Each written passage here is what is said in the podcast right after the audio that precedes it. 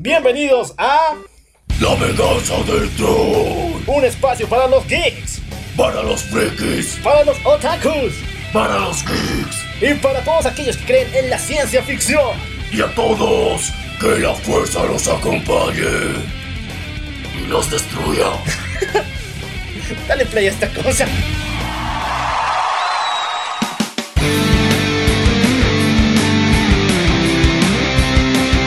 Llegó el más duro en esto, recen el Padre. Ese sí es un buen programa.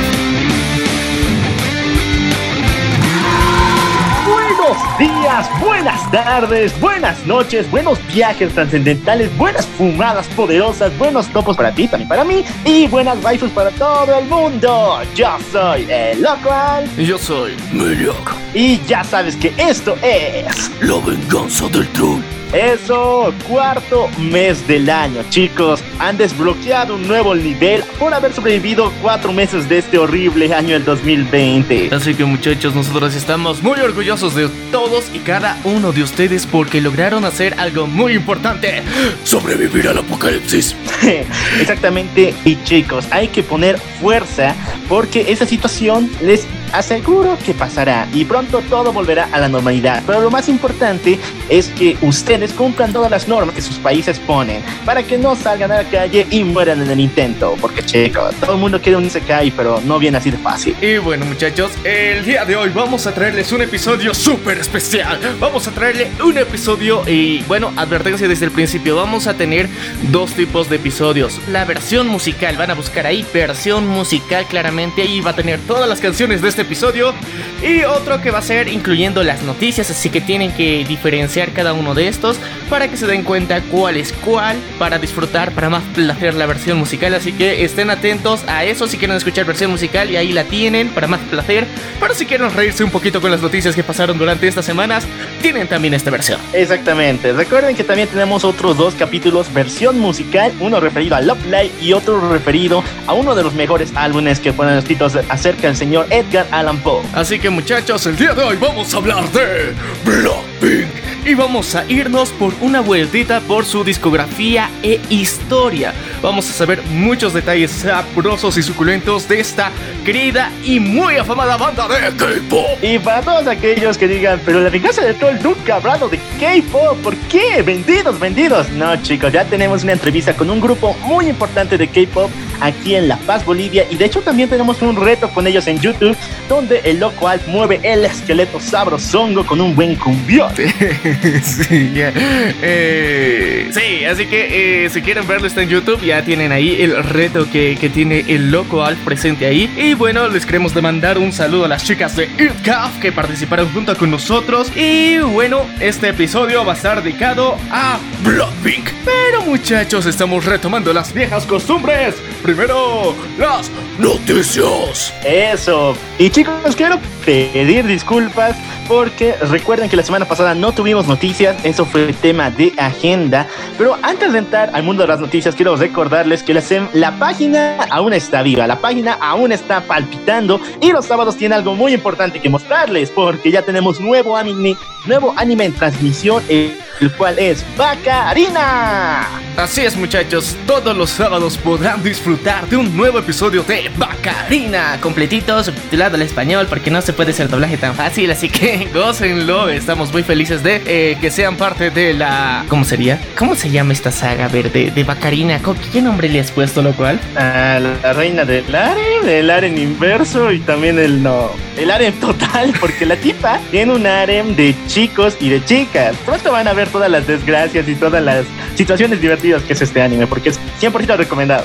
Así que muchachos van a disfrutar de la reina del harem. Esta vez estamos rompiendo estereotipos y hoy mismo lo haremos con Blackpink, empoderamiento del bueno en este programa. Así que, bueno, querido locuaz, el intro para las noticias. Bueno, vamos a ponernos en sintonía del mundo de los cómics. Saquen a Deadpool mata al universo Marvel y Marvel Zombies 2020, por si acaso. Y quémenlos porque son inmundos. Y ahora sí vamos a hablar de buenos cómics aquí en el programa.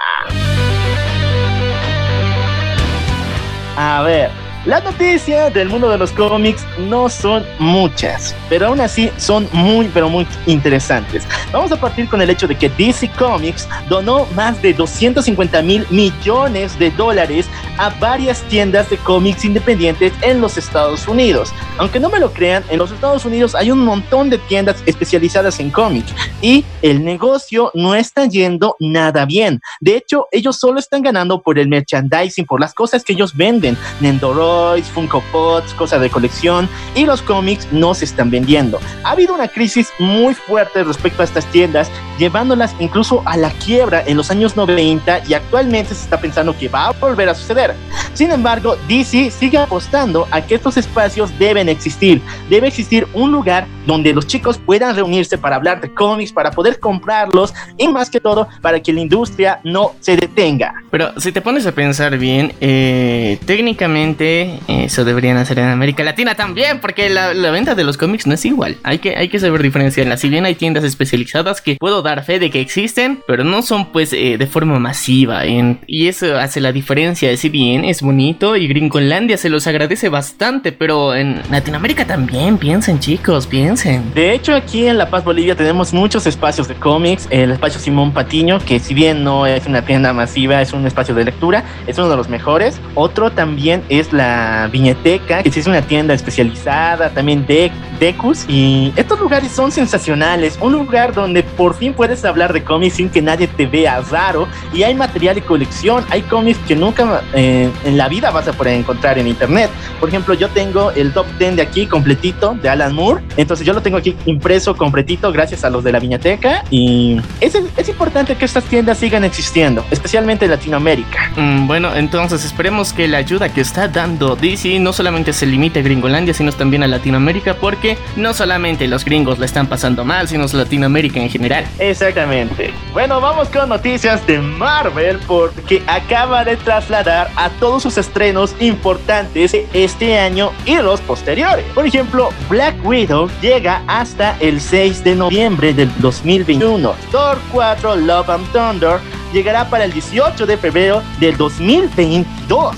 Black Panther 2 llegará para el 8 de mayo del 2022. Esta es una lista ya de las fechas reconfirmadas, todo esto debido a la parálisis de la empresa cinematográfica en los Estados Unidos respecto al coronavirus, el cual parece mostrar no, ninguna tregua, parece que la situación va a alargarse respecto a estos temas de producción de películas, ya que no solamente ellos han propuesto fechas, sino todas las compañías con grandes estrenos las han propuesto para otra fecha más posterior a estos temas. A ver, eh, imagínate, si técnicamente esto decimos que se está posponiendo por un bien mayor, por el bien superior de toda la humanidad al mismo tiempo, realmente no sabemos cuánto tiempo vaya a durar. Sabemos que va a tener un fin, eso nadie lo puede negar.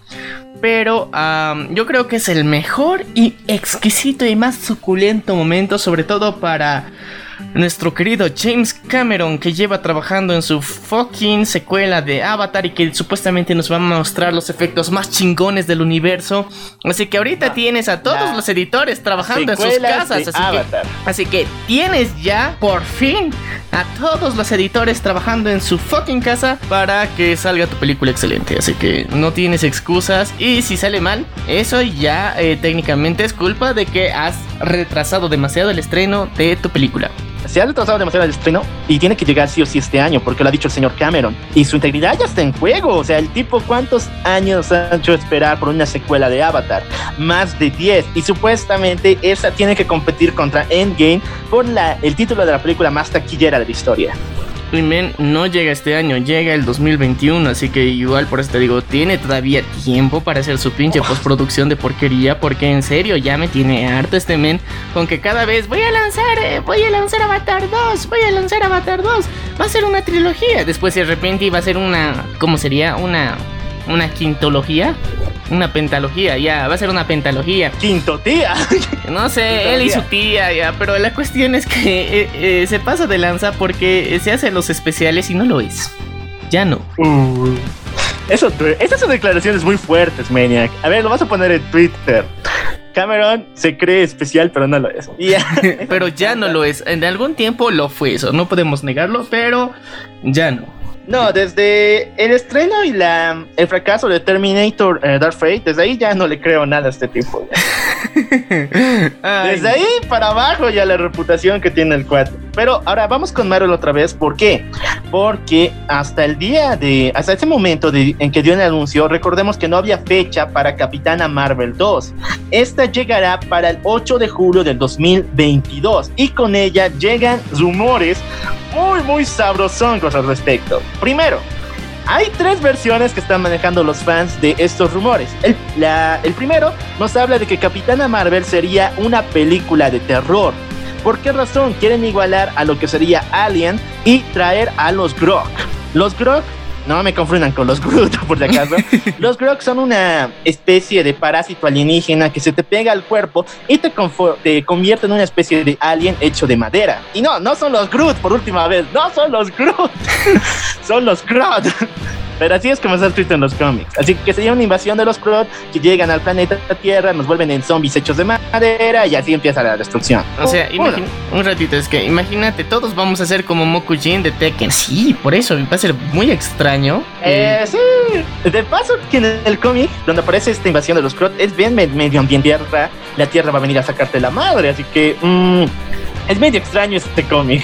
¿Por qué será tan extraño? ¿Qué, ¿Qué demonios se la fumaron para hacer eso? Pero lo importante es que técnicamente veríamos eso en Capitana Marvel y esperemos que sea una buena peli. No, no, es un rumor. El siguiente es que veríamos en ese la inclusión de los New Avengers si bien se nos dijo que veríamos a estos personajes en la película de eh, Ant-Man and Stature, porque The Wasp todavía se está confirmando si va a aparecer o no. Lo importante es que supuestamente veríamos este nuevo grupo conformado por Patriot, por eh, Kate, que la van a remover de la serie de Agentes de Shield y la señora Kamala Land, que va a tener su serie un poco más antes. Veríamos este nuevo grupo que es, educado y eh, enseñado por la Capitana Marvel. Ella sería su máximo referente y su mentora. Mm, ya, yo creo que así tal vez madure, ¿no?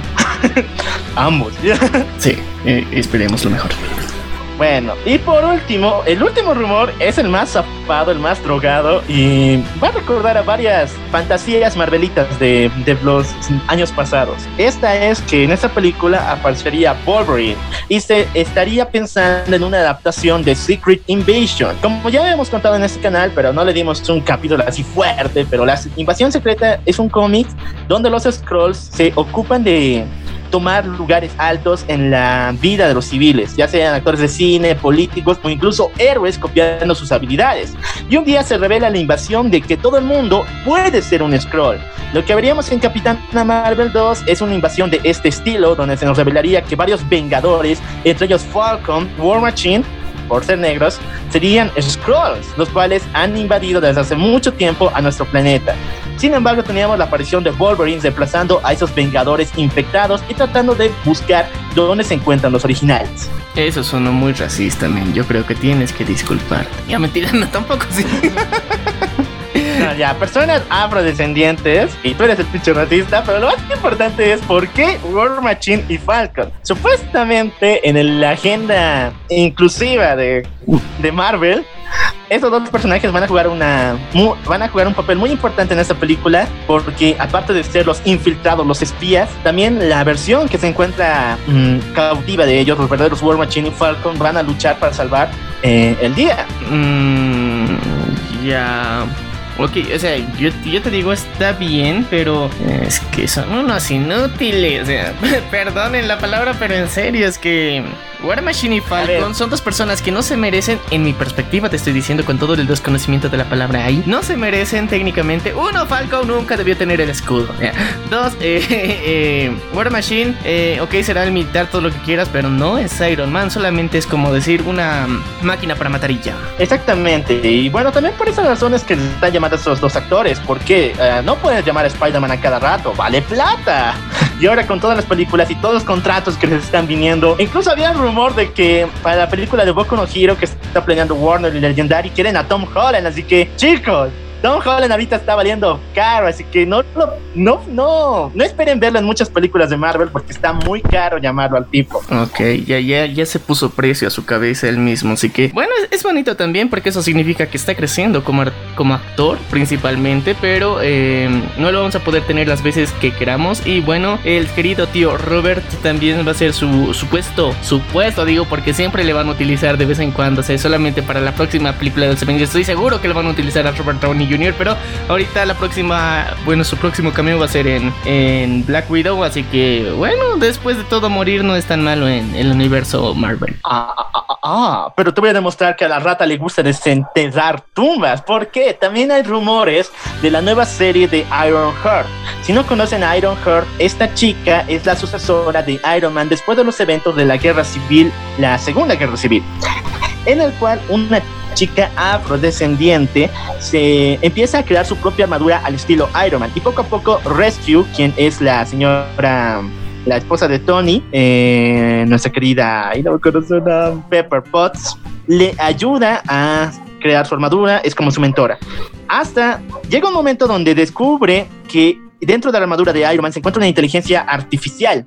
Y esta es ni más ni menos que el mismo cerebro de Tony Stark, el cual se encerró ahí para poder ayudar de alguna forma a los Vengadores. Y sí, chicos, esta es la historia que Disney quiere trasladar a la serie de Iron Heart, donde nos mostrarían a esta nueva chica, Riley Williams, así es como se llama, con una armadura que ella misma armó, pero ahora con inteligencia artificial de Iron Man. Pero lo que nadie sabe o lo que nadie supuso es que esta inteligencia que eh, simboliza al señor Tony Stark, en realidad es su mente, la cual él mismo enfrascó para poder ayudar a los Vengadores, no importa si él muera. Eh, esa ya me lo esperaba, así que, bueno, obviamente, si ya no pueden tener la jeta de Robert Downey Jr., van a tener al menos la voz, así que. no, y también hay que decir que ahorita Robert está muy caro. De hecho, cuando se le propuso el plan, supuesta, el supuesto plan para que él sea linterna verde, el tipo estaba esperando a que Marvel remonte el dinero que le estaban proponiendo, que era más de, eh, creo que era 350 mil millones, no, 75 mil millones de dólares. Y Marvel está pagando algo más, por eso decidido volver con ello. Mm, no sé, este, este juego de intereses no, no me agrada del todo, che. ¿Qué demonios está pasando en el mundo? Pero ya, lo importante es que si extrañaban al tío Robert, lo van a tener para rato, es lo importante. Eh, eh, nosotros... no, primero en Black, Black Widow y después en la serie de Iron Heart. Y bueno, también en lo que podría ser la próxima película de los Avengers, porque obviamente le van a dar un cameo, ¿no? O sea, técnicamente mm, gran parte de su universo cinematográfico dependía de él, así que ahorita están en, en unas cuerdillas interesantes, creyendo teniendo que crear nuevos personajes. Pero bueno, continuando con otras noticias, lo cual. Bueno, para finalizar con las noticias, tengo que decir que el tío Robert no se muere. Todavía quiere salir de la tumba. No estaba muerto, andaba de parranda. Porque eh, Taika Waititi, quien es director de la nueva película de Thor, Love and Thunder, nos troleó el día de ayer con un directo donde nos mostraba el guion de esta nueva película, en el cual aparece el Tony, aparece el nombre de Tony Stark. Y en este guion, supuestamente, Thor le pregunta, ¿por qué estás vivo? Yo te vi morir. Y Tony dice, oye, ¿no te parece? Te digo la verdad, en este mundo de los superhéroes nadie realmente muere y es mi turno de volver para ayudarlos a todos. Yo te digo, con ese humor que tiene ese pelotudo, yo creo que puede pasar, así que no creo que puede ser troleada. Capaz que le metan así un pequeño clip o guiño, porque yo te digo, el humor de, de Thor... Taika y de Taika, Waititi es, es, es, algo muy, ¿cómo te digo? Muy extraño. Puede ser que funcione, puede ser que no, pero algunas veces lo vuelve demasiado estúpido, así que tengo miedo. A ver, también hay que decir que su humor es demasiado exagerado. Si han visto uh, Jojo Rabbit, que es una hermosa película, de Thor, así que lo que podemos señalar es que esta es una troleada pero suprema, o que Thor está en un viaje de drogas bien ácidas. Uh, puede ser, no, o sea, cuando te metes a una nebulosa extraña y a inhalas de todo. no, yo tengo mis teorías. ¿Por qué razón? Porque Taika Waititi aseguró esto fuera del guion de que van a aparecer los Star Sharks, los tiburones galácticos. Y cuando te, en los cómics, los Star Sharks son eso, son tiburones que están nadando por el espacio y a veces te atacan si es que si detectan tu sangre. Y son una raza muy antigua que Thor adora por alguna razón en el universo Legacy, en el reinicio de Marvel. Pero el punto con los Star Sharks es que siempre, siempre yo pensé que era una cosa fumada. O sea, están nadando tiburones en el espacio, men. Tiburones. No sé, ya. Comparado con lo que he visto ballenas nadar en el aire, y así que yo digo que no está tan mal después de todo. Así que en el espacio hasta le pone un poco un toque de magia, pero sí, o sea, estaban bien fumados. eh, de las siete fumadas poderosas, eh, les llevó hasta el infinito y más allá y se quedaron ahí. Tiburones, Bueno, no, no fumen de la buena. Está muy extraño Marvel, Wolverine, eh, tiburones galácticos. bueno, lo más importante es que ustedes estén muy atentos a las nuevas fechas que están lanzando de Marvel y todas sus producciones, porque aún no nos ha dado nuevas fechas de las series de Disney Plus, para que el Brian y el Kevin también puedan ponerse pilas y empiecen a subirlo por internet. Los chicos tienen que estar súper atentos a todas las noticias. Así es, muchachos. Y bueno, con esto terminamos el sector de cómics aquí en el Ah, no, programa. espérame. ¿Qué pasó? Esta noticia no le va a señalar, perdón por olvidarme, pero tengo que decirle. Y esta me duele con todo el corazón. Así me estoy sacando el alma para que ustedes la vean y la pateen. ¿Por qué razón? Eh, esta semana el actor Ezra Miller, quien le dio vida a Flash en Justice League y quien es el próximo en sacar nueva película de este super personaje del velocista escarlata, está actualmente en una polémica muy fuerte, en la cual se, en un video en Islandia se le ve ahorcando y arrojando a una fan. Si bien varias personas, incluida la fan y muchas personas que estaban alrededor, dijeron que ambos estaban lo suficientemente ebrios y drogados para that eh, actuar de esta manera, hay que señalar que los fans no lo ven así. Ya hoy en día hay un colectivo muy fuerte que quiere su cabeza y quieren que el, el actor sea retirado de proyectos como Flash y también de Animales Fantásticos y donde encontrarlos. Te apuesto que esa noticia pasó en viernes. No, pasó un jueves, pero era, era viernes ya en Islandia. Era viernes en Islandia. Ah, ¿ves? Porque es viernes de ahorcar rocas. ¡Zuka! Oye, sí, ya. Eso, eso va para Twitter, eso va para Facebook. Era justamente el viernes de ahorcar rucas. Lo importante es de que, sí, en el video se ve que ambos están muy drogados, ambos están muy ebrios. Y la razón es que Ezra Miller eh, pasaba todos sus días en este bar. ¿Por qué razón? Ezra fue a Islandia a grabar Animales Fantásticos y donde encontrarlos, la tercera parte. Cuando empezó esta cuarentena del coronavirus, la producción fue cancelada y paralizada, por lo cual Ezra Miller no puede salir de Islandia hoy en día hasta que termine la cuarentena. Imagínate, tú no estás en tu casa, estás en un hotel eh, cualquiera, entonces ¿qué es lo que vas a hacer? Estás en cuarentena en otro país. El tipo no tiene más que salir todos los días a tomarse un buen trago y volver a su hotel. En esta rutina, un grupo de fans que desde hace días lo estaban hostigando porque, o sea, así es la vida de los famosos. Una de esas chicas le decía, a ver, pelea como Flash, pelea como Flash. Y ahí es cuando Ezra, en tanto alcohol, tantas drogas, hace el viernes para ahorrar, ahorcar rucas, hace el super movimiento ninja.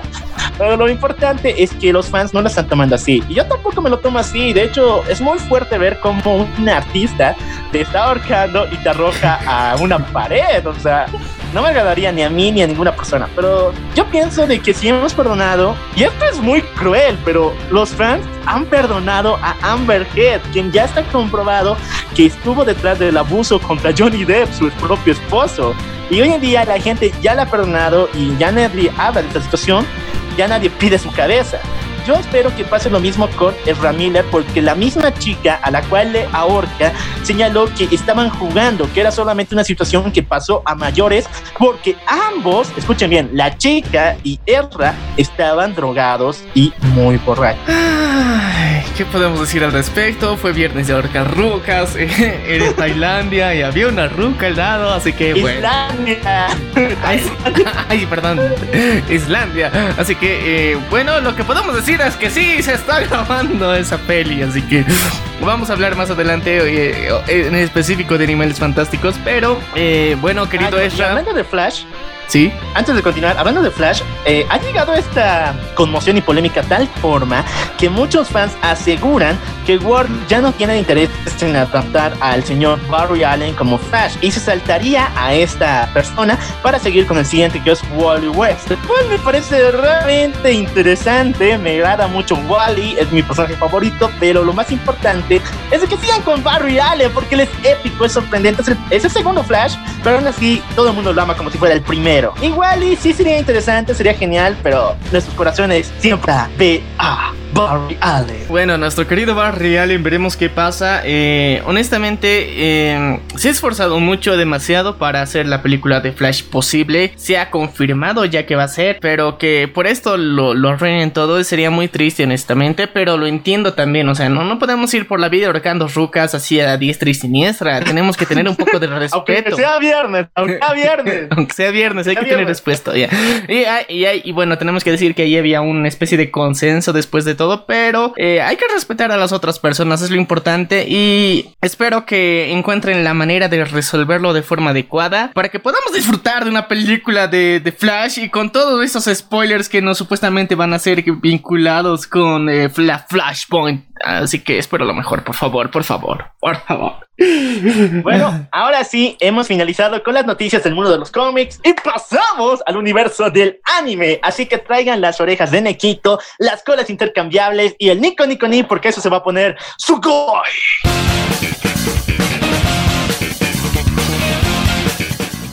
Ok, muchachitos, vamos a empezar con lo, con lo feo, con lo que más nos saca Billy aquí en el programa. Sword Art Online otra vez hace noticia. Ok, esta vez, ¿qué hizo?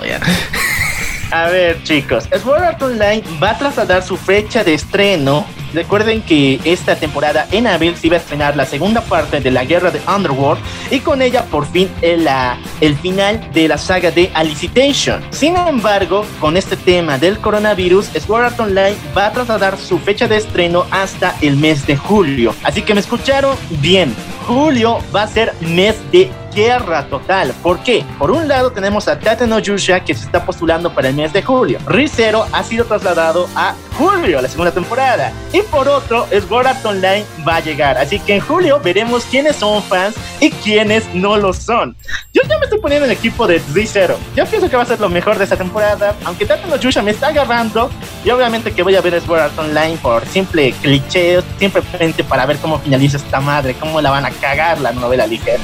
Ah, sí, pero es que va a ser una lucha descarnizada. Pero yo te digo, o sea, en lo personal, opino que dándonos, o sea, esta cuarentena en la que todos estás, están en sus house, es el momento así perfecto, sublime, estratégicamente más decente para que cualquier compañía de entretenimiento haga que sus, sus productos salgan right now. Ahorita cuando se ha estrenado las series de Netflix, son las más vistas, están rompiendo récords, pero mientras tanto en Japón dicen, ok, la gente no está saliendo, mejor no ponemos nada, pero ¿dónde crees que ven las series? Ven en sus casas. yo te voy a decir la cruda verdad que está pasando Japón hoy en día. ¿Por qué razón? Recordemos que ellos tenían un tiempo de cuarentena, pero no era tan estricto como se está viviendo actualmente. En muchos países ni siquiera nos dejan salir sábados y domingos. En Japón sí se permitía el libre la libre transición, bueno, libre circulación de autos y de varias personas con motivos de trabajo. Sin embargo, el aumento de casos de infección brutales, hasta tal punto que nadie puede salir en fin de semana y que hay que medir muy bien la administración de, de víveres. Así que Japón hoy en día está fuerte, está completamente encapsulada en este tiempo de cuarentena. Por esta razón es que ninguna, escúchame bien, ninguna empresa de anime, eh, una productora, tenía ni idea de que esto avanzara a tal nivel. Por eso es que hoy en día estamos viendo sus caras de opa al decir, ay Dios mío, esto está poniendo muy rudo. Ya trasladaré mi fecha nomás, mi trabajo todavía no se ha terminado. Yo pienso que es así, y es así, pero no, no, quiero ser malo, pero Sword Art Online lo que quiere realmente es competir con estos tres, con los tres titanes, dos titanes de Isekai como son Rizero y Tateno Yusha para por fin eh, demostrar de qué está hecho y obviamente ganar el premio al mejor anime del año. Los, ¿Recuerdas que te dije, no? A comienzo de este año había una disputa fuerte entre Tateno Yusha contra Rizero por mejor anime del año. Y ahora Sword Art Online lo quiere también, quiere una tajadita de eso. Porque recordemos que en todos sus años, desde el 2012, Sword Art Online no ha ganado ningún premio para anime del año. Solo ha ganado una nominación por mejor personaje masculino que fue Akirito en el mismo año de su estreno, 2012. Eh, no sé, yo te digo honestamente, ya me siento que después de todo este dramón, de todo este conflicto que está pasando en el mundo entero, que no solamente es, digamos, en que los pinches japos velen por sus intereses, pero también eh, técnicamente le están fregando. Por eso te digo, ahorita Netflix a, las, las películas y las series que tenía para estrenar, las está cumpliendo, no les ha postergado, porque se ha dado cuenta de que este es el mejor fucking momento para publicarlas y que como todos están en sus casitas lo pueden hacer, pero mientras tanto en Japón, o sea, sé que la situación es difícil, aparte los Juegos Olímpicos cancelados, la inversión que echó el gobierno, al mismo tiempo todo esto, pero eh, las series en específico, las series técnicamente ya estaban terminadas, ¿sabes cómo los hacen trabajar a los pobres japos para terminar una pinche toma? Así que... Eh,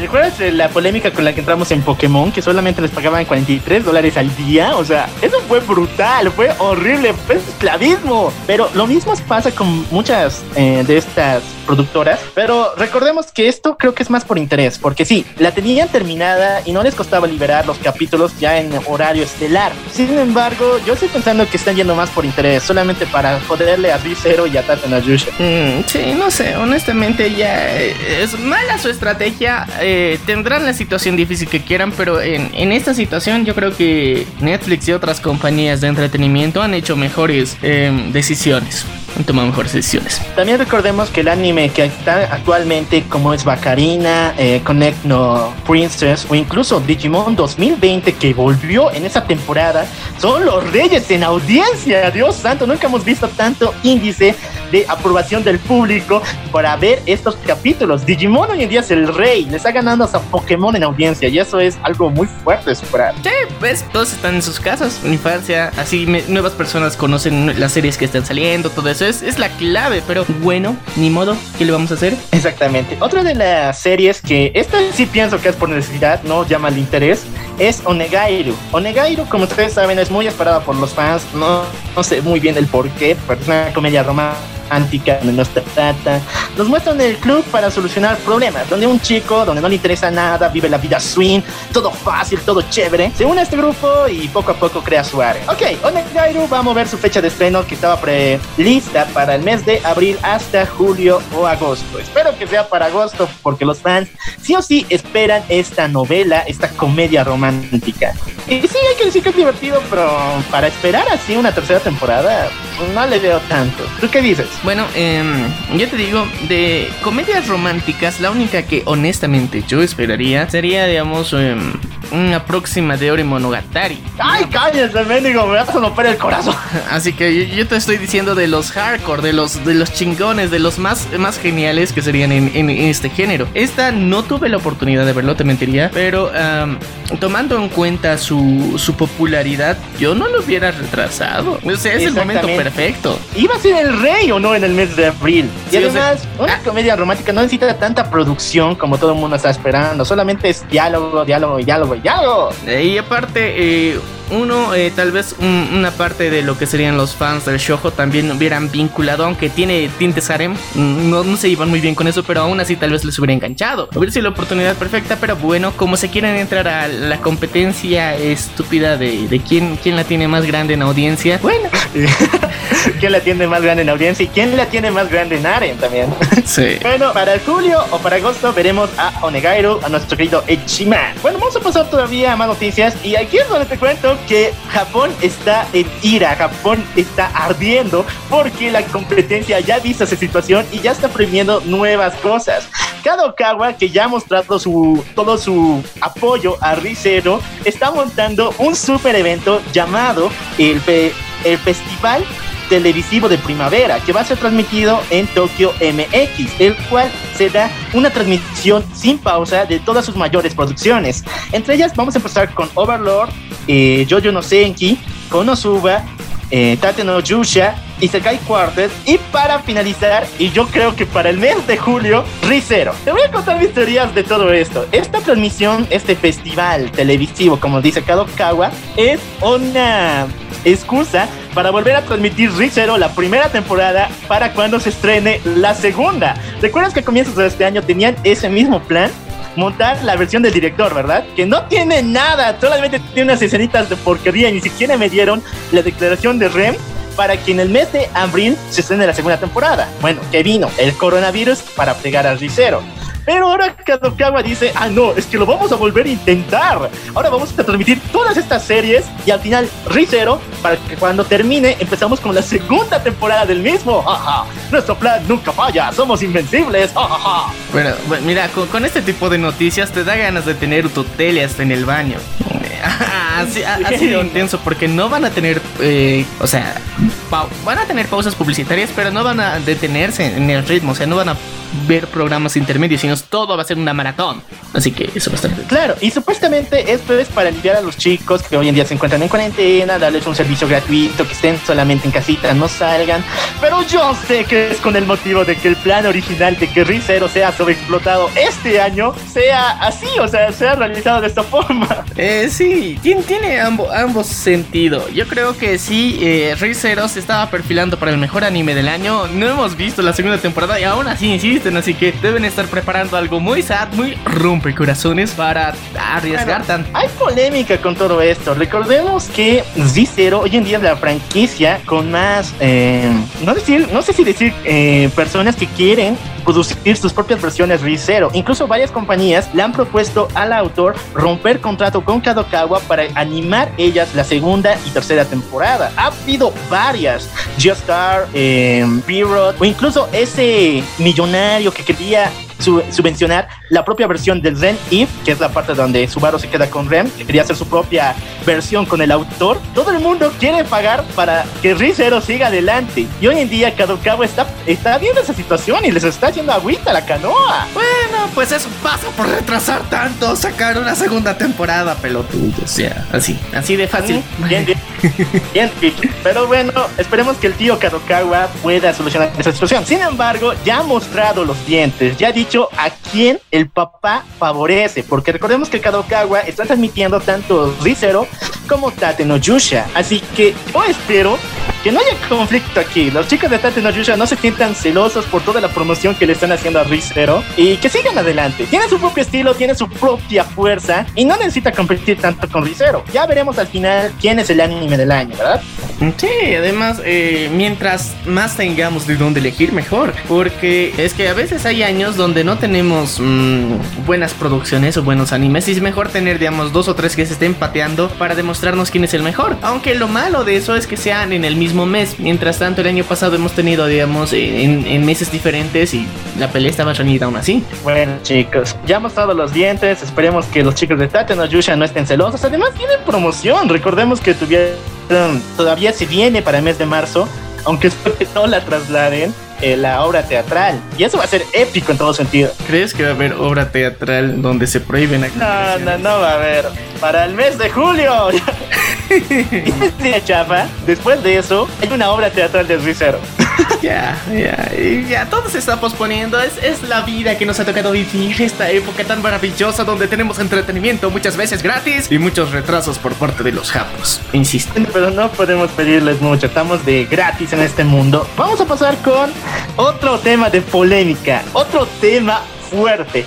¿Recuerdas que en el directo te conté que hay una guerra interna en Sword Art Online en la cual el mismo editor, el asistente de Reiki Kalahara, el señor Kazuma Miki, eh, está, un, tuvo una pelea muy fuerte con el mismo creador, el señor Reiki Kalahara, por ver quién realmente está produciendo y realizando Sword Art Online, ¿verdad? Sí, y por cierto, un, Era muy... un, detalle muy importante de todos los que están escuchando este programa, recordarles que cada sábado eh, por la noche, eh, específicamente entre las 9.30 a 10 eh, hora local boliviana, estamos realizando un directo donde hablamos de diferentes temas, así que se pueden unir. Y bueno, ya iremos por nuestro cuarto directo, así que estén atentos. A ver, ¿por qué es esta situación? No es solamente por ver quién está realizando un mejor trabajo. Recordemos que el señor eh, Kazuma Miki fue quien escribió en su totalidad la saga Alicitation. Por esa razón es que esta saga está escrita en tercera persona, igual que al comienzo de Sword Art Online en la novela ligera. El señor Kazuma Miki hizo toda esta saga, sin embargo, ¿quién se llevó el crédito? ¿De quién está su nombre en la portada? No es el señor Kazuma Miki, es el señor Reiki Kalahara, solamente por haber escrito los volúmenes no populares de Sword Art Online. Eso es robarte el crédito de otra persona que sí hace bien su trabajo. Pero digamos que por antigüedad la compañía que es A1 Pictures le está dando todo el crédito a Rick Kalahara. Y obviamente el señor Kazuma no se iba a quedar quieto. Hoy en día hay peleas internas y está la compañía luchando para que estos dos vuelvan a trabajar y por fin le den finalización a Sword Art Online. Sin embargo, el tipo ya ha señalado todo, ya ha soltado la sopa, sus problemas contra A1 Pictures y contra Reichi Kalahara y ha dicho, si es que me permiten con mi propio dinero, voy a encontrar a otra editorial y voy a crear mi propia novela en prosa de lo que realmente es el mundo Isekai y los protagonistas rotos. En sus palabras, él va a escribir la primera novela ligera, bueno, también en pro, una novela en prosa, no sé cómo ya, novela ligera de el anti-Isekai. Um, ya, técnicamente, o sea, yo, yo no me opongo a estar chingón. La idea me suena bien, pero uh, ahorita, tomando en cuenta de dónde está saliendo, ¿Y quién es su némesis? Eh, va a estar un poquito complicado. Pero lo único que podemos hacer como fans es darle mucho crédito para que eh, no, no le pongan tantas trabas. La historia va a ser la siguiente. el protagonista va a ser un nativo de un mundo mágico, el cual ha sido conquistado por unas, unos extraños seres llamados héroes que han venido de un mundo alejado llamado Japón. Estos héroes tienen poderes más allá de la norma, de la magia. Ellos tienen poderes completamente rotos, chiteados y son son destructores, son conquistadores despiadados. Él tendrá que montar todo un grupo de revolución para luchar contra estos héroes en el camino de la venganza por haber perdido a sus familiares, hasta convertirse en el némesis de estos, hasta convertirse en el mismísimo rey demonio. Ok, me estás diciendo que esta vez vamos a invertir lo que sería el Isekai en la que nosotros no vamos a ir a otro mundo, sino ellos van a venir al nuestro. Eh, no, o sea, mm, ¿cómo decirlo? Tú, digamos, vas a un mundo Isekai pero en este mundo Isekai haces lo que te dé la gana, no sé, eh, montas unas cuantas matanzas, secuestras lolis. Y obviamente que la gente que vive en ese mundo, nativos de ese mundo, no les va a gustar esa situación, ¿no? Entonces, ¿qué pasaría si estos nativos, en lugar de inclinarse ante ti, como pasa en todos los Isekais, se rebelan contra ti, contra todos los reencarnados que vienen de Japón? Entonces va a haber más de uno. Esto va a estar interesante, me suena bien, me suena bien la rebelión de Isekai. Ahora, esto me suena demasiado a Steelheart. Si no han leído Steelheart, es una de las novelas de héroes más geniales que existe. Y otro también, The Boys. ¿Se parece demasiado a The Boys o no? A ver, dime. Pues las referencias están ahí, sí. O sea, técnicamente nos están mostrando un mundo donde no aceptan a los héroes. Exactamente. Así que chicos, se viene el anti-Sekai. Y yo espero que sea tan popular como Sword Art Online para que pronto tengamos su anime. Y aquí es donde también se me viene un poco el corazón, porque la situación entre Reiki Kalahara y el señor Kazuma Miki es debido a que Reiki, bueno, personalmente, Reiki es solamente licenciado en literatura. Por otro lado, el señor Kazuma Miki es ya masterado en literatura y ciencias económicas y ha realizado varios estudios para tener la posición que tiene como editor de A1 Pictures. Así que obviamente una persona tan especializada está harta de que un simple licenciado le se doble crédito que lo que hace. Y yo te digo, no importa ni siquiera el puesto, si nos importa el talento. A veces, digamos, puedes tener todos los cartones del mundo que quieras, puedes ser super licenciado, masterado, mega doctorado, ya, y, ya, ya está, título eh, eh, en, especialista en Doctor Manhattan y todo lo que quieras, pero aún así, el talento es lo que cuenta. Así que para mí, que él tiene, tiene el Kazuma Miki, tiene más talento el otro men que no me acuerdo su nombre. Oh, oh, oh, oh, no, hermano, sí, ya. Bueno, chicos, si quieren leer una historia 100% escrita por Reiki Kalahara, donde él mismo se perdió y no le puso un final cabrón, se llama Axel Word. Así que léanla y van a ver realmente quién fue quien escribió Sword Online. Porque de seguro, una vez que termine la novela ligera, que me falta poquito por si acaso, una vez que termine, vamos a ver realmente toda esa polémica revelada ante el público. Y para volver con Sword Online, porque no hay más noticias, ha salido ya la portada del volumen número 24 donde muchos fans aseguran que vuelve Eujo. Si bien vemos a una especie de soldado con máscara, se parece demasiado a nuestro querido Eujo porque tiene el cabello rubio y los ojos verdes. Bueno, estos spoilers bien densos, bien no, esos spoilers y también hay que señalar que esas faltas de ideas, ¿no? O sea, no te he contado la tercera ruta cuando tu, tu historia te va a la shit. La tercera ruta es volver a personajes muertos. Y Marvel lo está haciendo. Hoy en día le toca igual a Sword Online. ¡Eh! el destino ha hablado, el destino ha hablado. Pero no sé, está raro, está chistoso, honestamente. Eh, yo creo que estamos llegando a un punto como, ¿cómo se dicen? Un punto muerto dentro de todo esto para recurrir a eso. Y bueno, eh, Sword Art Online. Y técnicamente no esperamos mucho y aún así nos falla. Y bueno, y para todos aquellos, por favor los spoilers. Spoiler, perras. bueno, para todos aquellos que esperaban el gran encuentro entre Eujo y Teisei, este no se va a realizar. Recordemos que Unity, Unity Ring, que es el nuevo arco y último de Sword Art Online, pasa casi 200 años después de la después de haber salvado el mundo. Y la familia de Teise, nuestra querida pelirroja, actualmente está fallecida y sus descendientes son los únicos que quedan. Así que si pensaban volver a encontrar ese amor entre Eujo y Teisei, lamentablemente no se va a poder. Qué penita, qué penita, pero ni modo, así es, así es el mundo de, bueno, imaginario de los capos. bueno, vamos a ir con otra noticia. Se confirma la quinta temporada de Boku no Hero. Dios santo, esta historia es genial. Y por fin van a adaptar el arco que más me impresiona, la guerra en la Liga de Villanos. Vamos a ver la guerra civil de los villanos dentro de Boku no Hero hasta el punto en que va a aparecer el mismísimo Joker de este universo. Hablamos de Dex Dex. Bueno, ya era tiempo, nosotros ya habíamos spoileado mucho de que más o menos iba a pasar, que héroes iban a aparecer, que nuevos villanos iban a aparecer, todas las referencias que iban a aparecer en Boku no Hero, pero llegamos a este punto en donde al fin vamos a ver ya un poquito una trama más, más sustanciosa entre villanos, porque actualmente nos centramos bastante en los héroes, pero aquí vamos a tener casi una temporada muy sustancial en. Ahora, aquí viene un rumor, pero así de los fumados, o sea, no sé por qué les estoy contando esto, pero me agradó mucho, o sea, me puso a pensar muchas cosas. Hoy en día, escúchalo bien, DC Comics está pensando, o por lo menos se le pasa la idea, de poder comprar Boku no Hero y ponerlo en su línea de Black Label.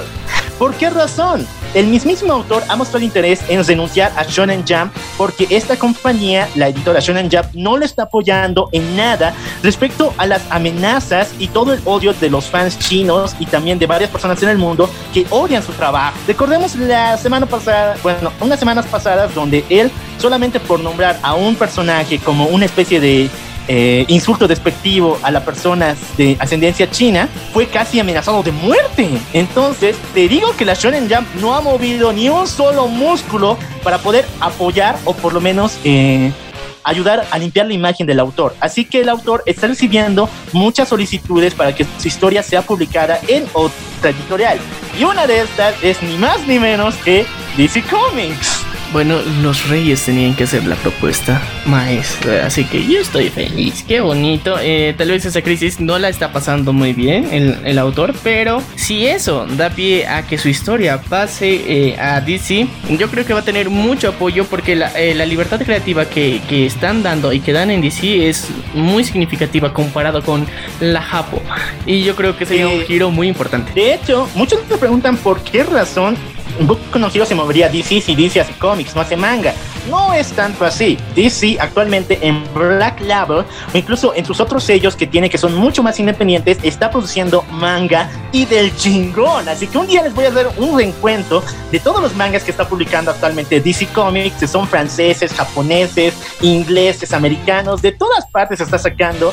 Y es genial lo que está haciendo DC en estas líneas. Yo quisiera que fuera un poco más conocido los mangas de DC, pero lamentablemente son opacados por sus cómics y opacados por los grandes, los titanes de Japón. Así que muchachos, yo creo que va a ser una interesante apuesta y espero que se realice honestamente porque ya basta del monopolio de la Shonen Jump. Ha hecho cosas chingonas, sí, pero el apoyo que tiene que tener a los autores es más importante porque eso cuida que el, el material y la identidad de las series que quieren sacar se mantenga fresquito, puro, biencito como tiene que ser y a veces no, no, no la caguen así como, como no otras series. Exactamente. Así que chicos, cruzamos los dedos para que el autor por fin pueda realizar el gran viaje de Japón a los Estados Unidos y pueda producir su historia en paz. Eso sería fenomenal. Sería chingón. Bueno, vamos a, vamos a pasar ahora con el universo gamer porque esta semanita, muchachos, se reveló el nuevo control oficial de la PlayStation 5. Dios santo, ¿qué es esta cosa?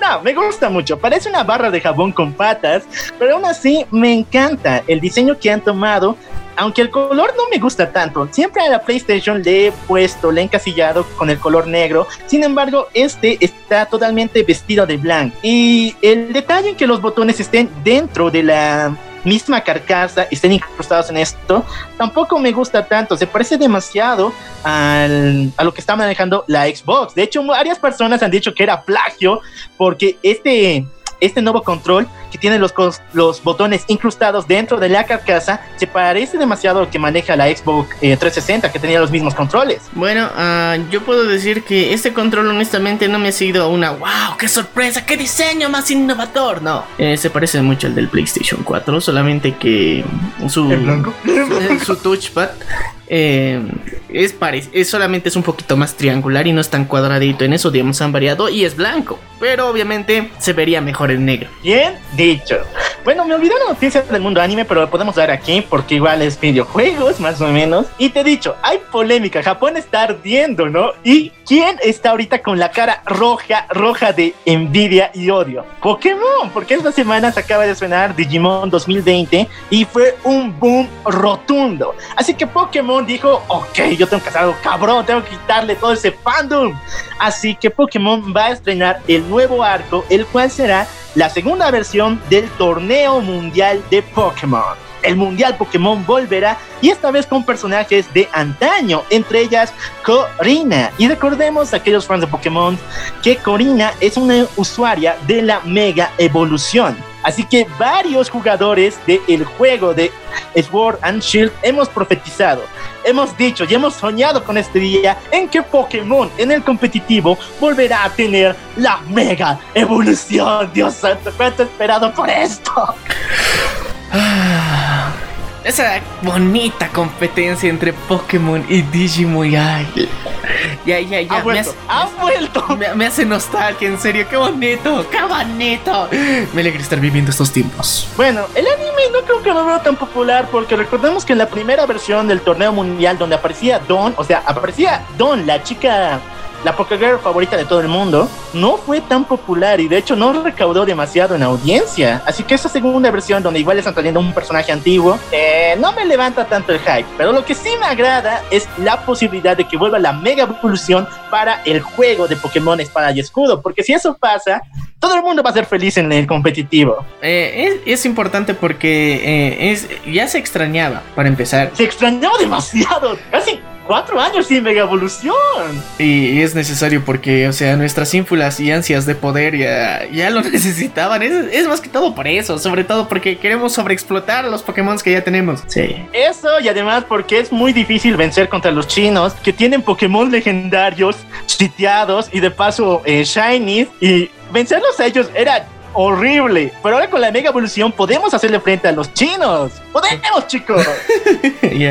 Ahora sí, vamos a poder enfrentarnos a los chinos. Qué triste, pero ya. Ahora sí, por el coronavirus. No, Eso es muy racista, ya muy racista. Vamos a temas normie y aquí es donde mi hype se va a elevar al un millón por ciento porque ya se reveló el título de la siguiente película de animales fantásticos y dónde encontrarlos. Yo espero que con eso todavía, pero bueno, esta se llamará La sangre de Dumbledore. Dios santo, van a seguir el tema de que Credence es realmente el hermano de Albus Dumbledore. Ay, bueno, vamos a recortar viejas heridas. Che, qué bonito. ah, bueno, a los que son seguidores fieles de eh, La venganza del troll sabrán que hace algo, hace el año pasado, creo que era, o el anteaño pasado, no me acuerdo. Pero la cuestión es que ya había dado mi opinión de animales fantásticos y dónde encontrar los dos. De cuánto odiaba que haya sucedido ese final tan hijo de la chingada.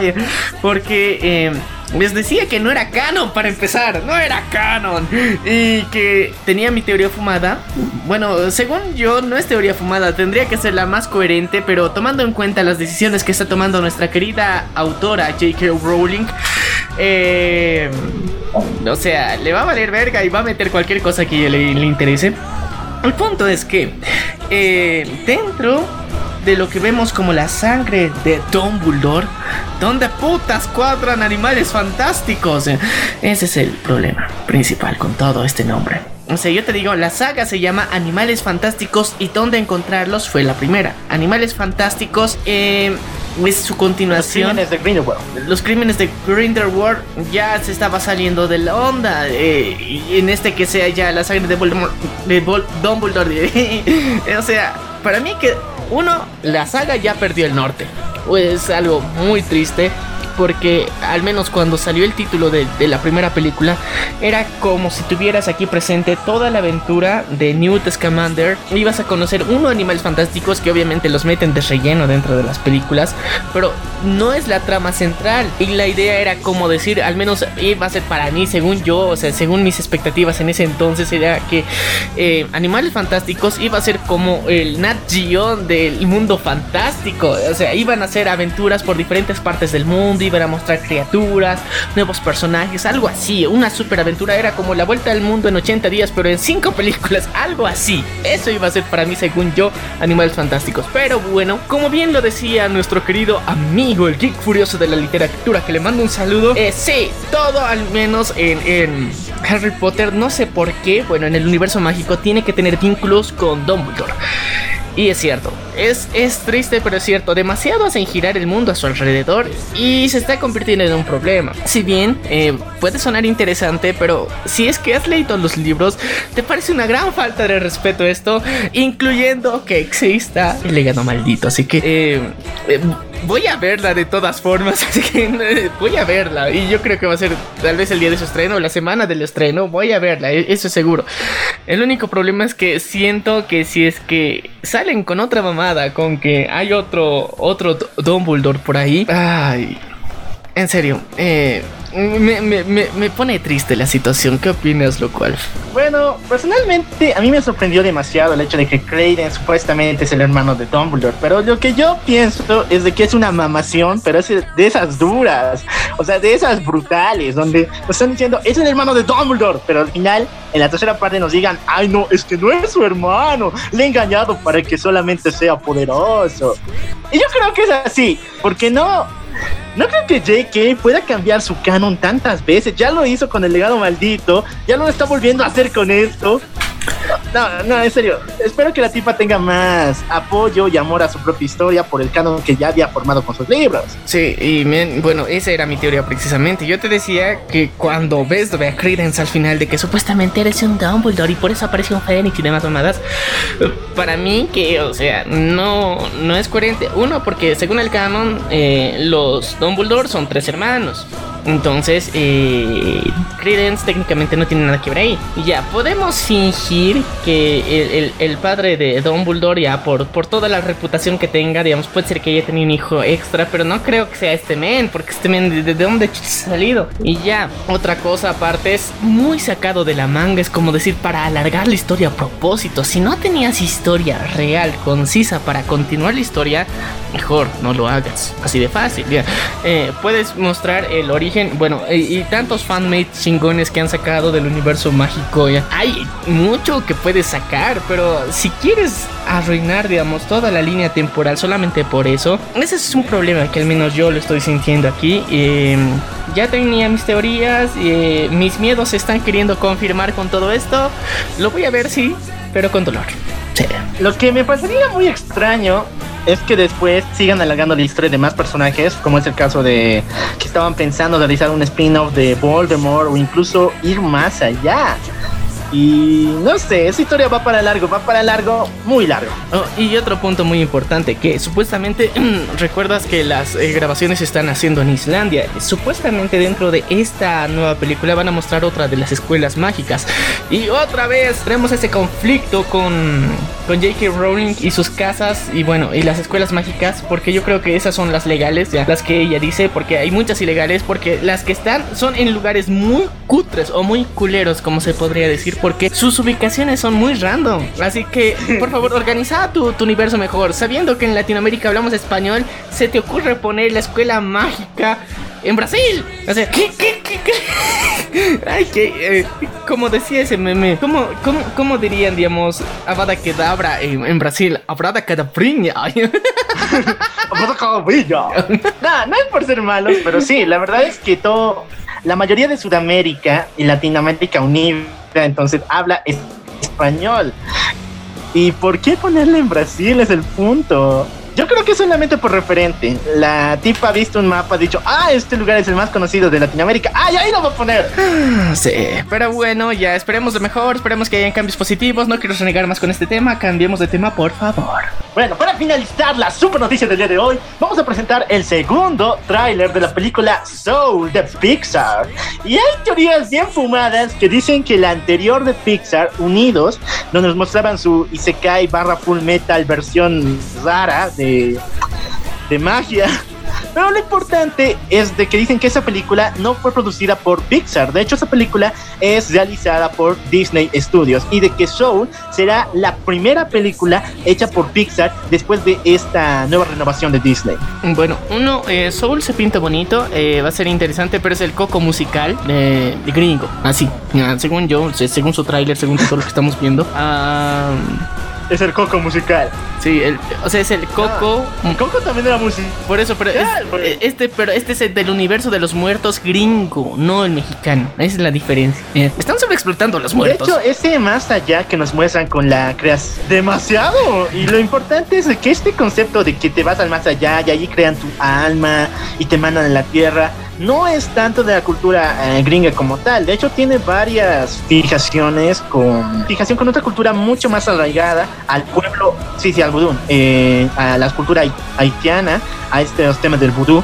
Y obviamente que tiene mucho con la parte sur de los Estados Unidos. Y bueno, eso tiene también referencia porque el soul eh, técnicamente viene de esa región, así que yo creo que está, está todo mezclado ahí y obviamente van a hablar un poco de este universo eh, de las creencias africanas que luego llegaron a Estados Unidos y ahora por fin vamos a ver un universo supuestamente medio gringanizado del más allá eh, con música para acompañarla para que acompañe el soul. Va a estar chico. En serio, mucho están explotando el tema de los muertos, cómo lo recibimos, cómo realmente pasa.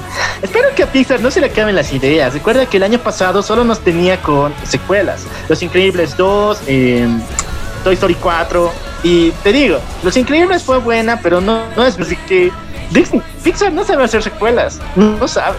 Eh, sí, es un problema las, las pinches secuelas. Y aparte eh, de todo eso es que a veces arruinan o sea, una, una historia con su secuela. Y ese es otro problema que algún día yo creo que van a aprender a solucionarlo porque eh, en la mayor parte, exceptuando por Cusco, no tiene una buena secuela. Y ni siquiera secuela, es historia independiente la de Kronk. ¿Tú quieres conocer toda la información y estar al día con cada una de ellas? No te olvides pasarte por nuestra página de Facebook donde estamos compartiendo cada día, cada vez que salen nuevas noticias, así que no te puedes perder nada de lo que estamos publicando diariamente. Y siempre serás bienvenido, ya recordamos una vez más que Bacarina todos los sábados estará siendo publicada y los sábados por la nochecita también tendremos un directo donde estaremos respondiendo tus dudas y con temas muy chingones que eh, lo importante es que tú también participes, así que no te olvides de eso y bueno también si esta cuarentena la estás eh, pasando así medio, medio solito y demás, te recomendamos que también te pases por eh, dos compañeros que están transmitiendo en vivo igual durante la semana,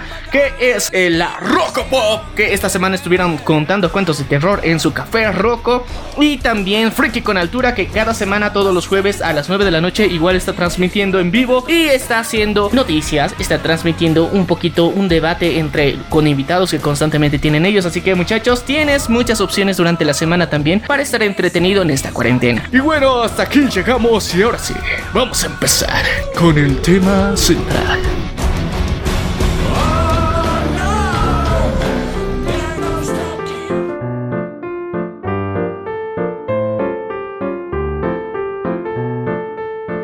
Muy querido local, hemos llegado a este punto donde vamos a hablar de este grupo. Exactamente, el día de hoy tenemos algo muy especial algo muy rosa, pero a la misma vez muy oscuro, porque esta vez hablaremos de uno de los mayores grupos de K-pop que alcanzaron a los top del Billboard Hot. Te vamos a empezar con este grupo, es Blackpink, donde eh, vamos a conocer un poquito de lo que es su historia y precisamente vamos a empezar por cada uno de lo que serían sus miembros. ¿Te parece lo cual? Vamos a empezar por los miembros. Así vamos a empezar con, con más hype. Y bueno, eh, estamos hablando de la empresa. Bueno, es chistoso porque tiene un fandom grande y al mismo tiempo unos haters del demonio. Así, estamos hablando de YG Entertainment. Esta compañía creadora, una de las eh, más importantes dentro de lo que sería Corea del Sur, que tiene bajo su dominio a muchas, eh, muchos grupos de idols, los cuales son a nivel mundial muy conocidos y cada vez que esta empresa decide lanzar un nuevo idol, todo el mundo está a la expectativa de qué sorpresas tiene porque nos han traído demasiado interesantes y una de ellas fue Blackpink. Este proyecto conformado por un grupo femenino después de más de 5 años donde no habían promocionado ningún grupo femenino llega para romperlo absolutamente todo.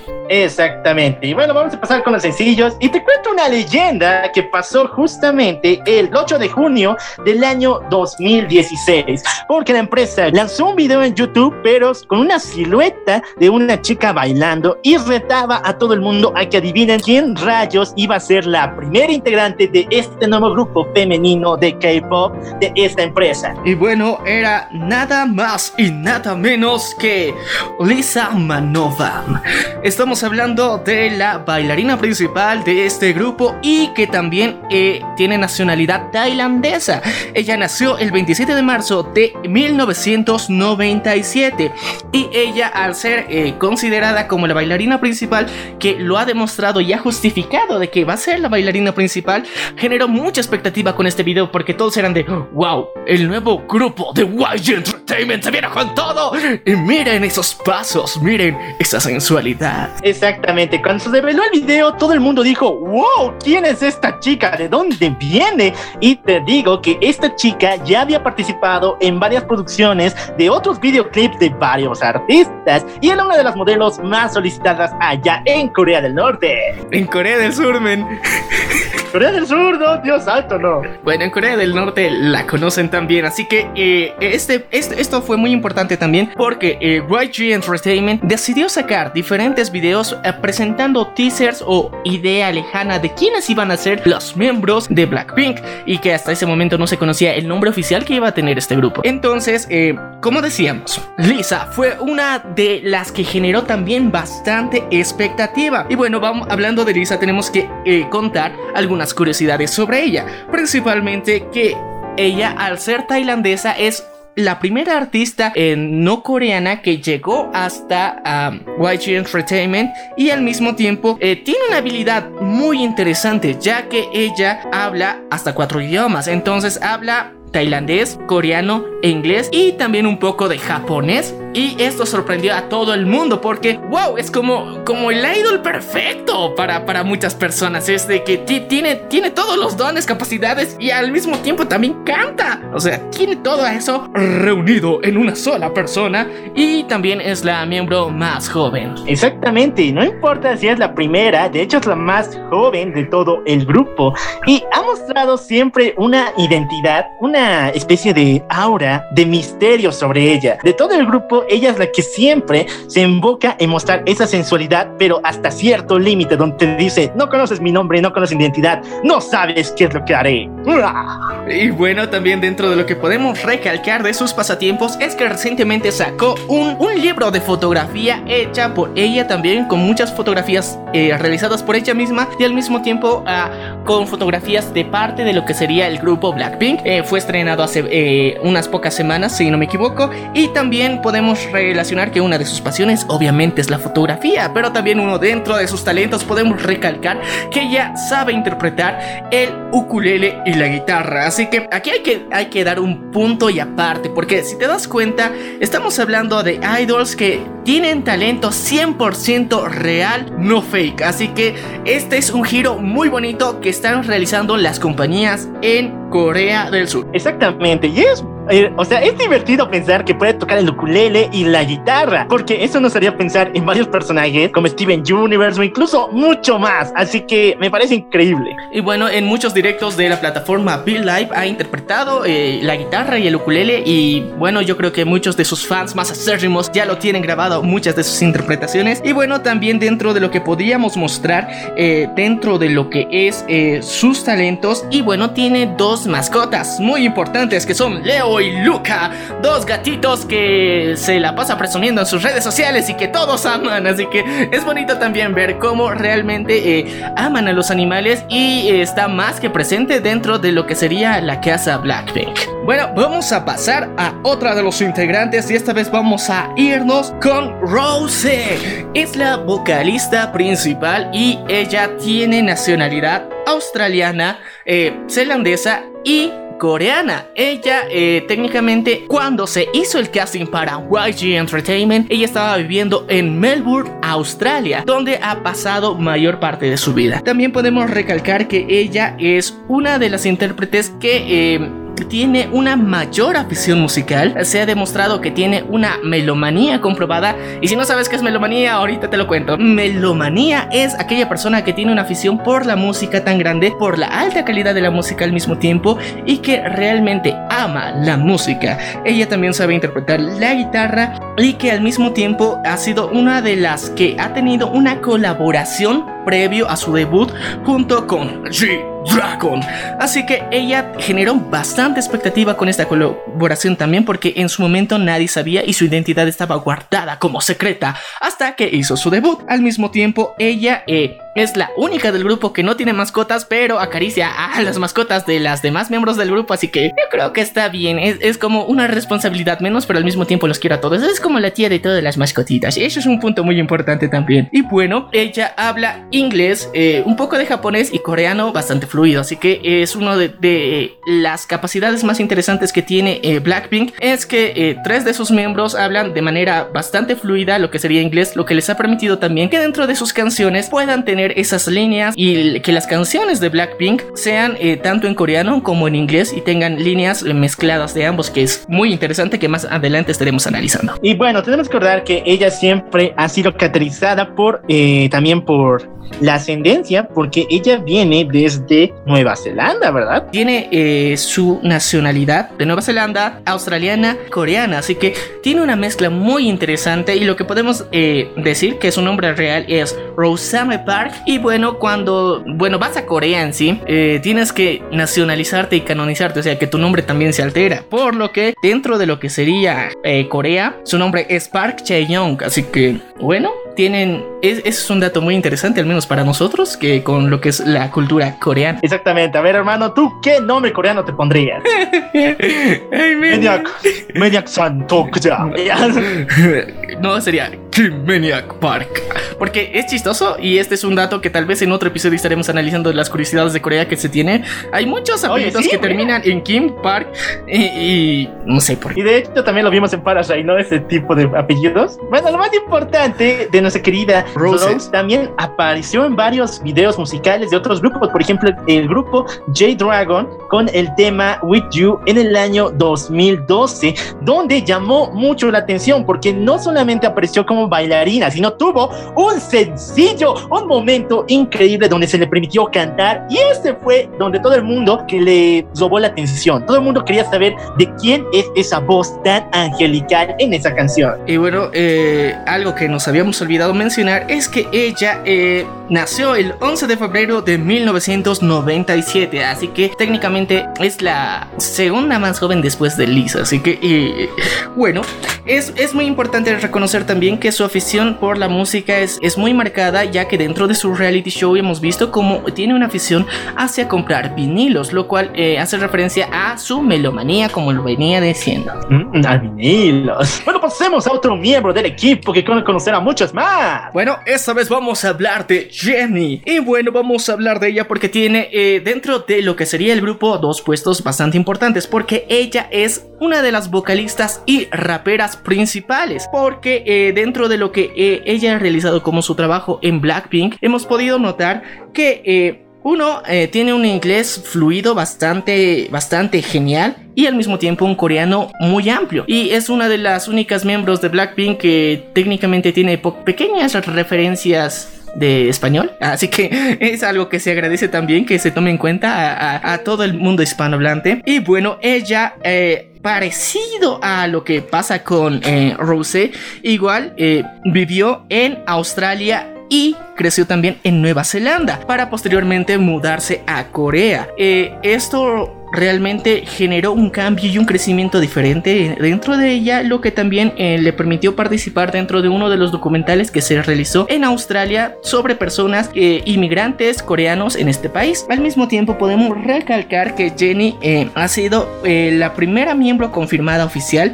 y que al mismo tiempo es una gran fan de Lego y que eso es, eso es uno de los datos muy importantes porque es tan fan de los Legos que tiene hasta su propio Lego. O sea, me está diciendo que Jenny tiene su propia figura de Lego en la línea de Lego. En la línea oficial de Lego no, pero hay varios, eh, ¿cómo serían? Fanmates que han hecho y que le han regalado precisamente, sobre todo cuando realizó su solo. Eh, solo que estaremos hablando más adelante, pero es hasta el momento la única miembro de Blackpink que ha grabado un sencillo individual independiente como solista. Entonces, esto es uno de los datos también bastante importantes. Y Jenny tiene dos mascotitas muy bonitas. Dos perritos que se llaman Kai y Kuma. No sé, son referencias uh. a, a Oye, Kai no te la entiendo, pero Kuma ahí está. Lo importante de Jenny es saber que es una de esas chicas habilidosas en el manejo del rap. Como tú sabes, varias chicas intentan entrar en ese mundito, algunas les va muy bien, pero el talento siempre sobresale y ella es una de las que desborda ese level de talento. Su rap es sencillamente increíble, contagioso, que te invade todo el cuerpo hasta que nunca lo puedes dejar de olvidar y cada vez lo repitas en tu mente como ping pong. Y bueno, también es importante que ella también realizó una colaboración con G-Dragon como lo hizo Rose, pero a diferencia de este sencillo en específico, este tuvo tanto éxito que G-Dragon la mencionó dentro de los agradecimientos al recibir un premio. Entonces, eh, tanto Rose como Jenny, ambas tuvieron lo que sería una colaboración con G-Dragon que generó expectativa en ambas vocalistas porque se mantuvo su identidad tal cual en un misterio. Si bien se presentaron físicamente, nadie sabía realmente quiénes eran ellas y cómo sorprenderían años después con Blackpink. Bueno, vamos a hablar de la única, la increíble, la espectacular Jisoo. Porque, eh, bueno, ella es Kim Jisoo. Nació el 3 de enero de 1995. Esto la hace la, la mayor integrante del grupo. Pero ella tiene una característica muy diferente a las otras miembros porque ella eh, se ha catalogado que tiene una personalidad 4D. Y no, no es la personalidad de la waifu 4D que tiene Giovanna Rea. No, ella tiene una personalidad 4D que conocida dentro del mundo del K-pop es considerada esas personalidades únicas, únicas y tan imponentes y diferentes a las demás que eh, parece que tienes una identidad y un mundo imaginario propio. Y esta es una de las características que hace más eh, tierna a Jisoo. Al mismo tiempo, ella ha sido una de las, bueno, es la única miembro que ha salido en doramas dentro de Corea, ya que ella ha, participado en múltiples campañas publicitarias previo a su debut como modelo y también ha sido la tercera miembro confirmada. Y bueno, otra curiosidad muy importante de ella que es una gran fan del manga. Así que podemos tener que ella realmente aprecia mucho de las historias gráficas de, que se están produciendo en Corea. Men, cada día que mencionas a estas chicas me estoy enamorando mucho más de ellas. En serio, son sensacionales. Me está diciendo que una es fan de los Legos, otra habla algo de español y ahora ella es fan del manga. Eso es increíble. Y bueno, te voy a hacer recuerdo en qué serie, en qué drama apareció nuestra querida Jisoo. Ella apareció en el, el drama llamado The Producer, donde tuvo participación en dos capítulos. Ahora, te tengo que decir que esa personalidad del 4D también se ha visto en Japón. Muchos otakus deben conocerla como el síndrome Chunibyo. Y si bien en varias series o incluso en el mundo real el Chunibyo se maneja de manera destiva, en el mundo real se puede decir que es algo muy, muy tierno que una persona tenga este level de imaginación o incluso de identificación de sí mismo, ¿verdad? Eh, sí, es muy genial y yo creo que está más que demostrado dentro de la serie de Blackpink House, bueno, Blackpink TV, como también se lo denomina dentro de su canal de YouTube. Y es más que obvio que, tiene y es, eh, es genial como lo expresa también y yo creo que es, eh, es algo que ha agarrado mucho al fandom también. Y lo que también podemos mencionar es que hace unas bonitas imitaciones de Pikachu y... ¡Ay, no mames! ¿En serio? Sí, así que todos nos quedamos completamente enternecidos con cada una de sus imitaciones de Pikachu. Y bueno, también eh, otra de las curiosidades que tiene ella, ella interpreta el piano y el tambor tradicional coreano. Así que ella tiene un perrito el cual se llama Kim Dalgom, que igual lo presume bastante en sus redes sociales y es bonito ver cómo eh, cada una de las integrantes, y bueno, exceptuando Rose, eh, tiene, tienen mascotitas y bueno, Rose es la tía que quiere a todas y cada una de las mascotitas. Pobre Rose, en serio, tanto amor a las mascotitas y no tiene una. Sin embargo, yo sé que el amor se comparte, ¿no? Sí, pero es que pasó algo muy curioso con Rose. Tenía mascotas, pero las tenía en, en Australia. El único problema es que eh, dentro de una de las grabaciones que se ha tenido eh, para la, la, el reality show que se tiene en YouTube, le dan la noticia de que sus, eh, sus mascotas eran peces, ¿ya? y que uno de sus peces falleció y, se lo dicen previo a tomar un vuelo y estás de qué demonios. Eh, sí, eh, fue, fue bastante triste y yo creo que tal vez por, por esa situación, por ese cariño desprendido, tal vez está en esa época en la que eh, quieres evitar tener mascotas por evitar encariñar, te ha dolido mucho la pérdida de uno. Exactamente, de que esos momentos oscuros, vamos a dejar un momento de silencio por los peces de Rose. Ahora sí. Vamos a hablar de Blackpink como agrupación como tal. Mi querido local, ahora sí, cuéntanos cómo sucedió Blackpink. Bueno, primero vamos a empezar con el nombre. ¿Por qué eligieron Blackpink los de YG Entertainment? Eligió el nombre Blackpink porque, como ustedes saben, el color rosa siempre es usado en muchos casos para representar lo lindo, pero ¿cuál es el color contrario a el rosa? Ni más ni, ni más ni menos que el negro el cual simboliza que este grupo no solo desborda belleza, sino también gran talento. Así que bueno, Blackpink eh, y también sus miembros representan cada uno de los colores, lo que podemos mencionar que eh, las raperas principales, que serían Jenny y Lisa, representan el color negro y Jisoo y Rose representan el color rosa. Así que cada una de ellas está integrada y está dividida técnicamente por el color, pero ellas son muy unidas y también hay que dar otro punto bastante importante, que dentro de las agrupaciones coreanas, siempre en la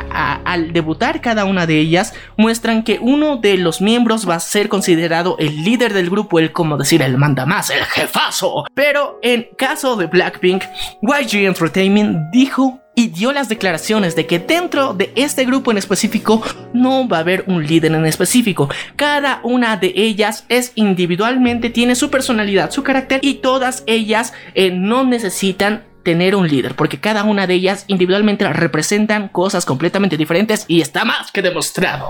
Oye, esas estrategias son buenísimas, ¿no? Porque hemos visto que en varios grupos de idols, cuando eligen a un líder, siempre hay una disputa de poder, siempre hay una disputa por ver quién puede ocupar ese lugar cada mes, cada semana, pero en Blackpink vemos un cambio completamente rotundo, donde cada una de las chicas representa una identidad diferente, una personalidad la cual puede unirse a más personas todavía. Y eso es lo genial, yo creo que eso ha sido uno de los cambios principales y más importantes dentro de lo que es Blackpink. Y bueno, ahora sí, vamos a hablar de su historia como tal para eh, lo que sería su debut. Y hay que mencionar algo muy importante dentro de todo esto. Muchas personas olvidan a una de lo que serían las manos y mentes maestras detrás de este grupo. Es estamos hablando del productor Teddy Park. ¿Y por qué estamos hablando de Teddy Park en específico? Porque él es el productor musical, el que generó todo lo que sería el ambiente musical que genera Blackpink y gracias a él hemos tenido todos los éxitos que actualmente podemos escuchar también.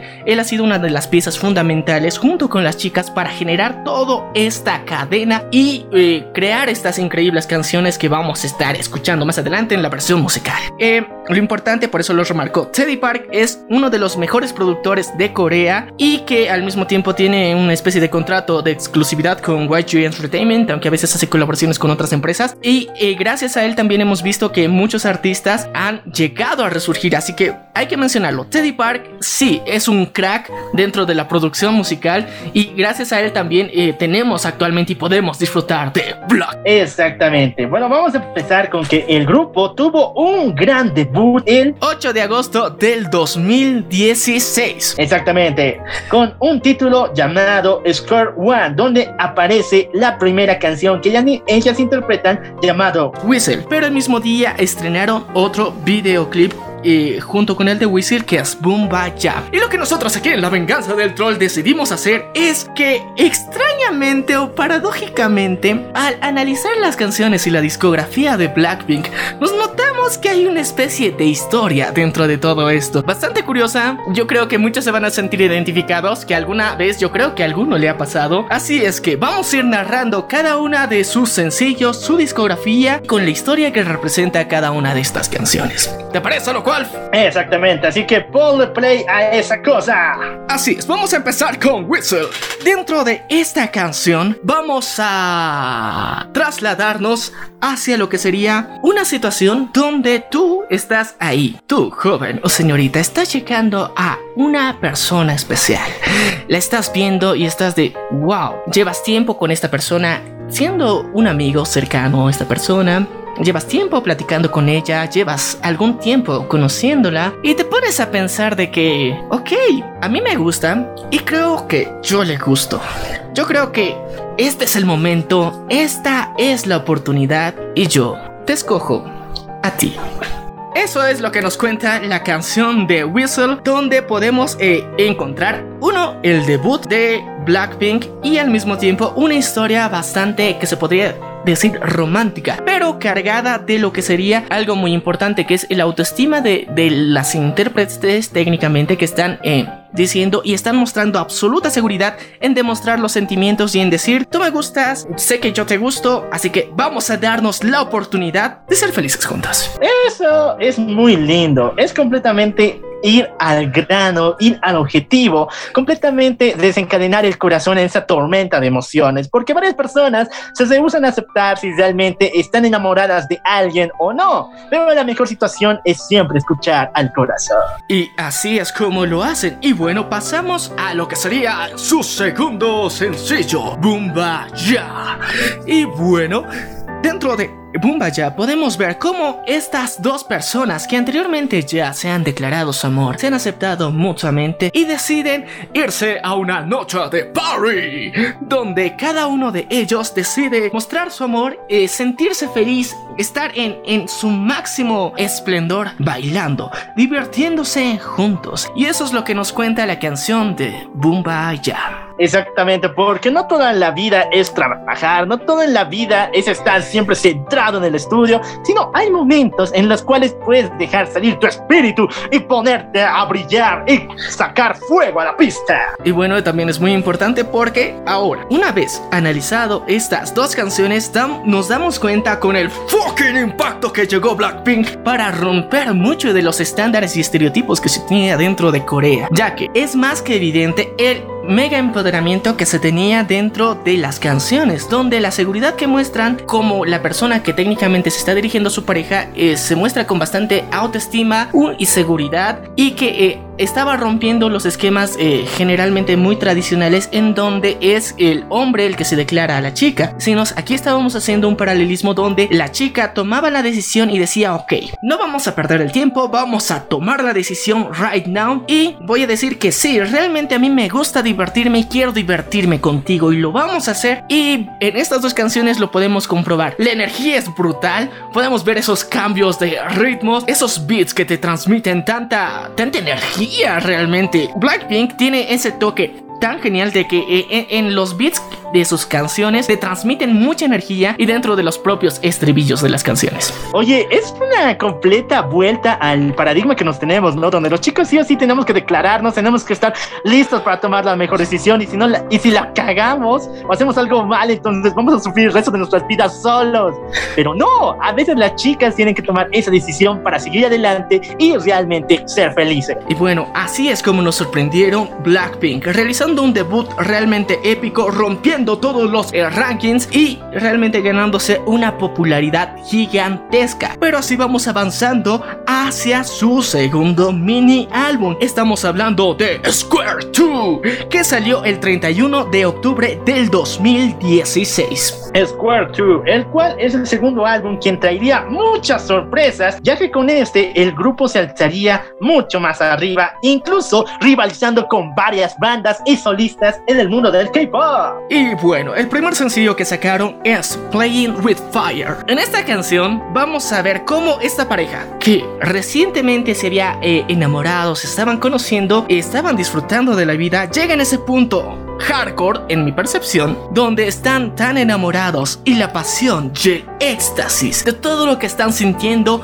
llega al máximo nivel. Y justo en ese momento es cuando llega esta canción, Playing with Fire. Bueno, ese momento donde ya tenemos que poner las cosas en orden, ¿no? Tenemos que ver si la relación avanza o retrocede. ¿Y quién tiene que poner el pie en el, acelerador? Esa es la cuestión, esa es la pregunta. ¿Quién será quien dé el primer paso? Y eh, técnicamente es ese momento de apogeo emocional donde de verdad te sientes súper mega archi recontra ultra enamorado de la otra persona. Están pasando cosas bonitas, te sientes feliz, pero al mismo tiempo tienes un poquito de miedo porque esto es demasiado bueno para ser verdad. Eso es Playing with Fire. Y así, ahora sí pasamos al momento sad, al momento triste. Estamos hablando de la canción.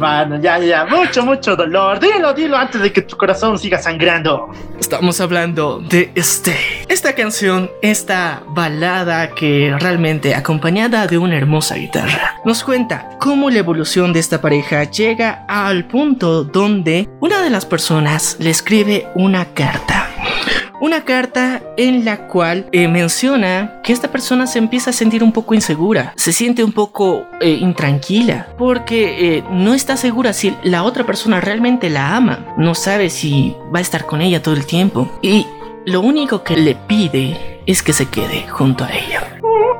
No puede ser. ¿Por qué todos los Stay siempre tienen que ser tan melancólicos? Todas las canciones que empiezan con Stay siempre son tristes, rompecorazones en todos los idiomas posibles. Eh, es que en serio, es, es, tan, es tan rompecorazones, muchachos. Sé que, sé que ustedes lo han sentido igual que yo. Es, es, es, es, de esas canciones que te desgarran el alma y te hacen añicos todo. Pero al mismo tiempo tiene tanto, tanto sentimiento que te, da un giro así, una, un cambio de, de, la visión del mundo. Ah, es, es, muy importante cómo, cómo te da ese, ese cambio de, de, estigma dentro de todo lo que estábamos viendo. Y es así como de lo que sería eh, su segundo mini álbum, eh, Square 2, pasamos a un sencillo que esta vez se lanzó ya el próximo año. Estamos hablando del 22 de junio del 2017. El sencillo es As It's Your Last. Vamos a continuar con esta triste historia de pareja. ¿Por qué? Ya? Oye, pareciera como si toda esta historia de la pareja empezara desde el comienzo, desde Whistle hasta actualmente. La historia, todo nos trae una super, un super conglomerado de historias que hablan de lo mismo. O sea, nos están hablando de la evolución de esta pareja, nos están hablando del crecimiento. Y yo creo que más de uno, hasta este momento, medio que le suena familiar. A, eh, alguno siempre le ha pasado algo parecido. Y esta vez llegamos dentro de lo que sería eh, esta canción, nos damos cuenta que lo que pasó en State de alguna forma fue una pelea que tuvo esta pareja no se sintieron tan bien y, y técnicamente llegaron a un punto de que medio que las cosas no iban tan bien, pero deciden darse una nueva oportunidad y dice, ¡Eh! ok, aquí se presenta la pareja que técnicamente te, te hacía sentir insegura como todo un galán o una galana y técnicamente se reconcilian y hacen un cambio de todo esto y dicen, ok, las cosas que pasaron antes, tal vez nos sentimos mal, tal vez nos hicimos daño, pero vamos a dejarlo atrás y vamos a vivir este momento de pasión como si fuera la última vez. Y es así como llega As If You're Your Last. Bueno muchachos, ya vimos el avance y el crecimiento de esta pareja. Y es así como un año después, imagínate, después de un año, recién sacaron su nuevo mini álbum. El 2017 técnicamente nos dejaron solamente con este sencillo, pero pasó un año donde nos traen otro mini álbum. Estamos hablando de Squared Up, lanzado el 15 de junio del año 2018. Y este álbum vino con todo el hype y toda la potencia de una de las principales canciones que rompió todos los rankings. Estamos hablando de la canción Duru de hecho, esta es la más movida y la más increíble y de y si la pones a escuchar por un lapso de 15 minutos, te vas a dar cuenta de que no la vas a olvidar en todo el día. Es contagiosa, es envolvente, es viral en todo sentido. Y bueno, esta canción nos narra el empoderamiento que tiene esta chica dentro de lo que ella se muestra como una completa, una yegua salvaje. Yegua salvaje. Se muestra como una completa yegua salvaje porque ella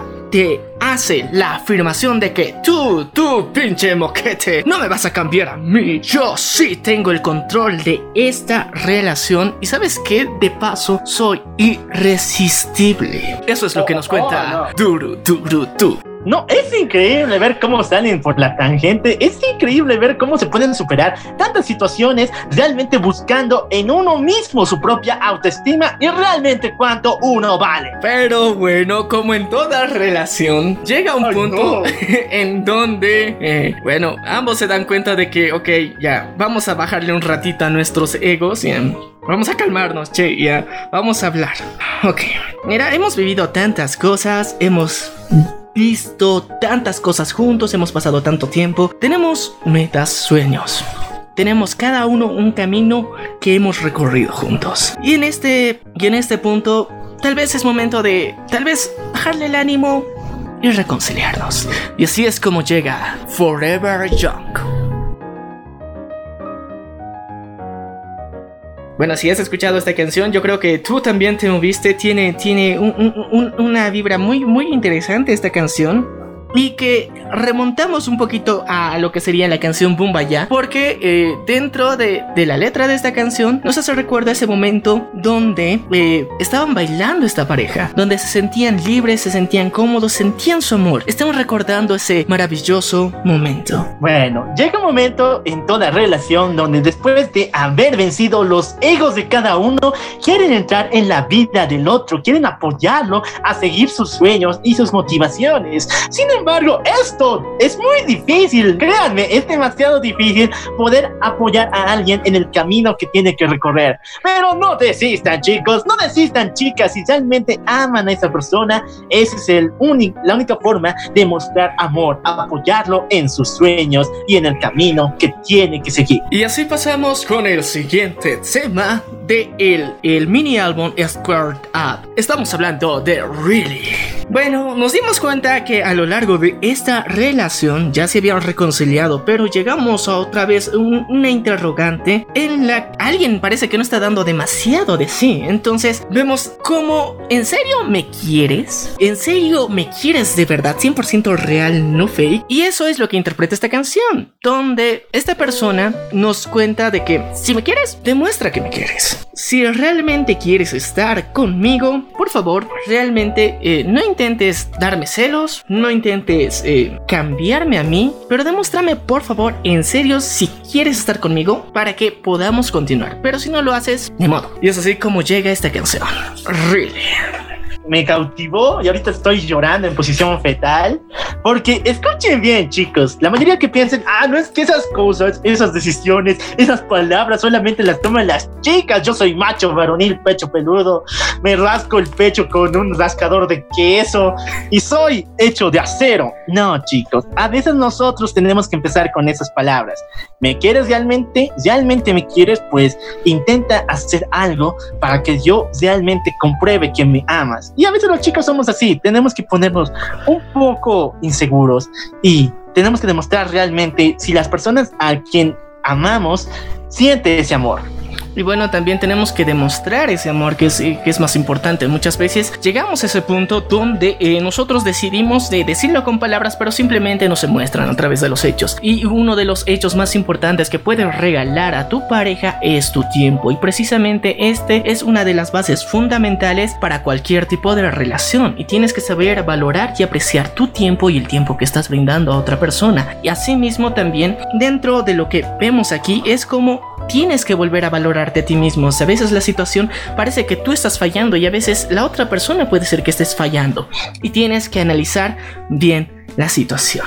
Pero si pasemos a la canción See You Later. Llegamos a este punto en donde, ok, ya hemos jugado mucho al tira y afloja, nos hemos reconciliado, nos hemos tratado de dar una segunda oportunidad, hemos querido cambiar todo esto, pero, o sea, me digo que no funciona, ¿no ve? O sea, después de preguntarnos, ¿en serio? ¿Really? ¿En serio me quieres? ¿En serio vale la pena todo lo que estamos pasando? ¿En serio es el tiempo? ¿Todo esto es en serio?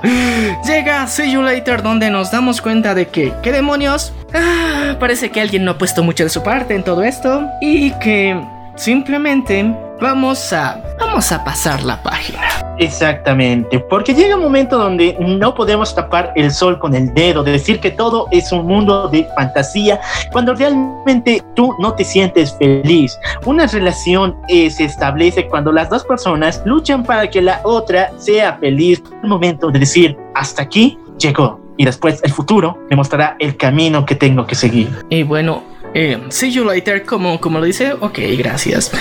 Eh, adiós muchacho, nos vemos luego. Y esa es una de las bombas brutales que te lanza de autoestima. Porque si te encontrabas en una situación sad, te encontrabas en una situación que realmente no sabías qué hacer, aquí te dan el empujoncito para que tomes la decisión por ti misma para que te sientas mejor, para que te empoderes realmente. Y vamos a pasar a uno de los puntos bastante importantes dentro de la trayectoria de Blackpink. Estamos hablando de la colaboración que realizaron con la cantante británica Dua Lipa con la canción Kiss and Makeup, una de las canciones que eh, eh, reventó también y que les dio paso hacia el, el continente occidental ya de forma más formal, valga la redundancia, ya que les dio eh, la la super patadota de la buena suerte para que sean más reconocidas por más públicos que no solamente escuchan K-pop. Entonces, esto fue uno de los pasos bastante importantes dentro de la carrera de Blackpink. Y bueno, continuando con las historias de las canciones, en Kiss and Makeup tenemos ya esta vez una historia un poquito tal vez repetitiva, pero es como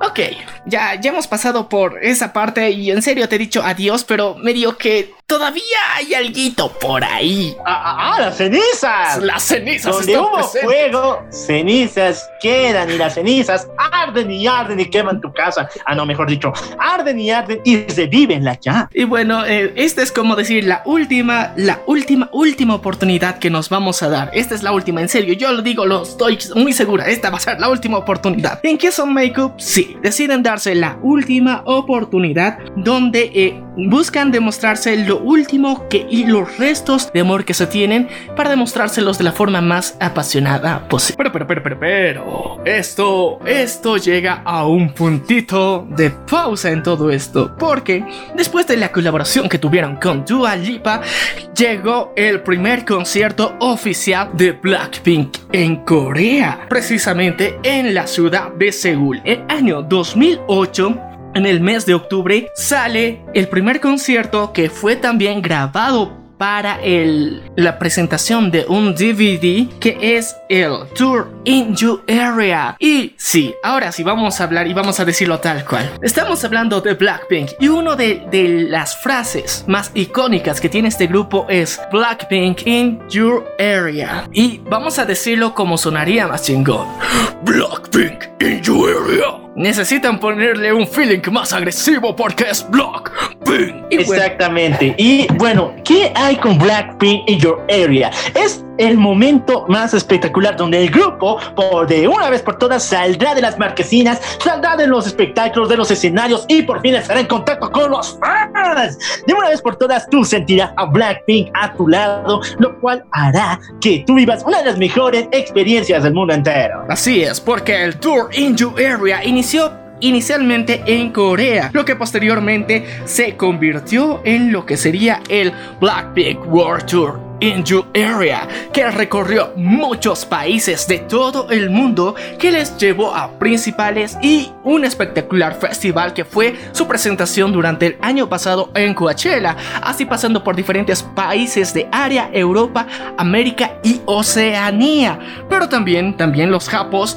quieren algo más especial, así que se realizó un tour exclusivo para lo que sería el país nipón, y lo que fue el tour Blackpink a Arena Tour, donde pudimos darnos cuenta y pudimos ver cómo eh, eh, todo lo que serían las canciones del Blackpink tuvieron su adaptación al idioma japonés y la interpretaron en vivo en este increíble tour. Exactamente, porque Japón se volvió loco cuando Blackpink llegó con todo a Corea. De vuelta en casa, pero los japoneses querían un poco, así que pidieron que el grupo se mudara para allá. Así es, en lo que sería Japón, realizaron un repertorio eh, diferente al que se estaba presentando en las diferentes partes del mundo, donde sí se adaptaron canciones propias muy populares de Japón solamente para el, el tour que era Arena Tour de Blackpink. Y bueno, antes de y durante la presentación de lo que era el primer concierto de Blackpink en Corea, se realizó el primer single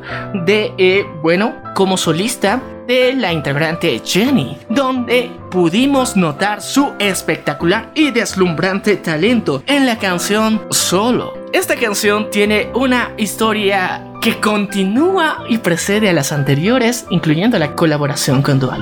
Como bien lo mencionábamos, llegamos a este punto donde la pareja se decide dar la última, última fucking última oportunidad, pero está en ese punto donde ya las cosas no son iguales, el cariño no es igual, no es el mismo, esta relación se ha vuelto algo rutinaria y parece que más estamos fingiendo que realmente estar en una relación comprometida, seria y honesta. Ya ha pasado mucho tiempo y esta rutina me ha cansado. Y eso es lo que nos transmite solo.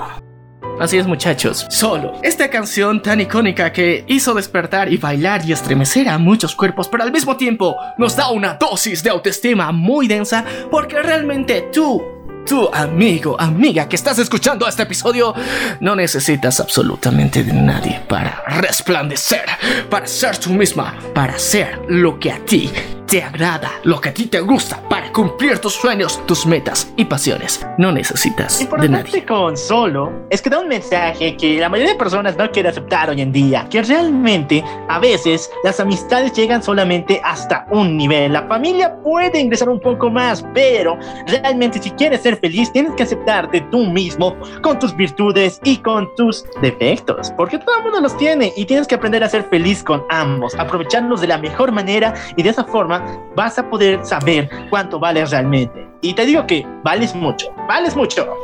Y bueno, aquí aprendemos a lo que sería cortar por lo sano. Y es como una reconciliación consigo misma. Es una reconciliación donde te aceptas, reconoces que el tiempo que estás pasando actualmente después de que técnicamente se han dado la última oportunidad, parece más una pérdida de tiempo porque las cosas ya no son iguales, ya no te sientes igual con esa persona, ya no hay esas mariposas revoloteando en tu estómago. Y es así como para cerrar por completo eh, este, es, esta transición llega el último mini álbum que hasta la fecha se tiene. Kill This Love que fue lanzado el 5 de abril del 2019. Y así es, hace unas semanas del año pasado fue lanzado precisamente este mini álbum. Y se lanzó con el sencillo de la canción homónima, que lleva el título de Kill This Love. Y bueno, llegamos a ese punto otra vez continuando con esta interesante historia romántica. En Love ya habíamos dicho que habías tomado la decisión y habías hecho el análisis en solo de cortar por lo sano. en Kill This Love dices, ok, esta cosa sí estaba haciendo demasiado daño y haces una introspección y retrospectiva, donde notas los cambios que tú tuviste a lo largo de la relación y que muchas de estas cosas no te han ayudado y no te han hecho bien y te sientes con esa rabia, con esa energía para de una vez cortar esta relación que antes parecía buena, pero hasta este momento me he dado cuenta que ha sido demasiado perjudicial y vamos a matar este amor. matar este amor? ¿Cómo puedes matar algo tan profundo en ti?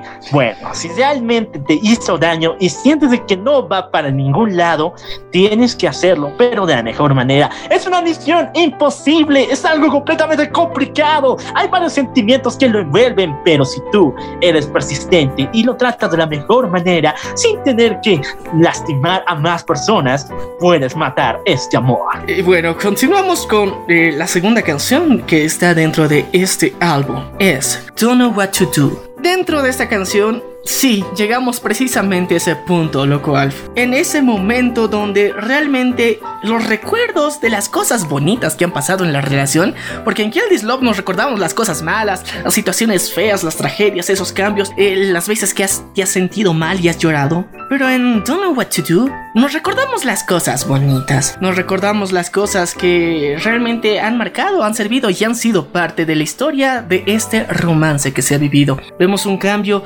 en la expectativa y al mismo tiempo te sientes ese vacío porque si has pasado tanto tiempo con una persona, has dedicado tanto tiempo, esfuerzo y cariño, no sabes qué hacer sin ella o sin él. Después de matar el amor, como se dice, llega un momento donde te dices, ¿y ahora qué?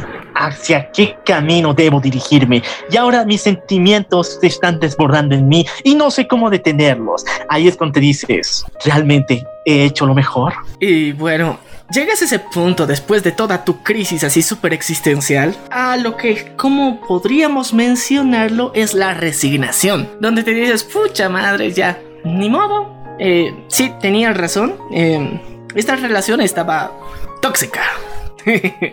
sí, era muy tóxica, eh, me sentía mal y...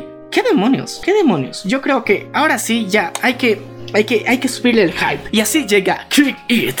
Wow, vamos a hacer un cambio completo en toda la estructura que se tenía. Porque vamos a cambiar y vamos a empoderarnos. Pero este es el empoderamiento 2.0. Porque vamos a hacer una introspección y vamos a decir, ok, lo que pasó ya pasó, es momento de reconciliarme conmigo misma, voy a olvidarte por completo, voy a hacer todo lo posible para olvidarte y voy a empezar a amarme a mí misma. Eso es lo que nos muestra Kiki. Es una reconciliación contigo misma, es como tu subconsciente peleando, porque ya te has hartado de que en una relación hayan pasado tantas cosas malas. Ya las has terminado, si bien, pero aún siguen habiendo esas rencillas internas, ese dolor, las situaciones malas las estás tratando de, pensar, yo hubiera respondido esto, pero no lo respondiste en su momento, así que esa es la pelea interna. que nos narra un poco de la pelea mental que tienes con respecto a las situaciones que has vivido anteriormente y llega con una patada voladora para tratar de dejarlo atrás.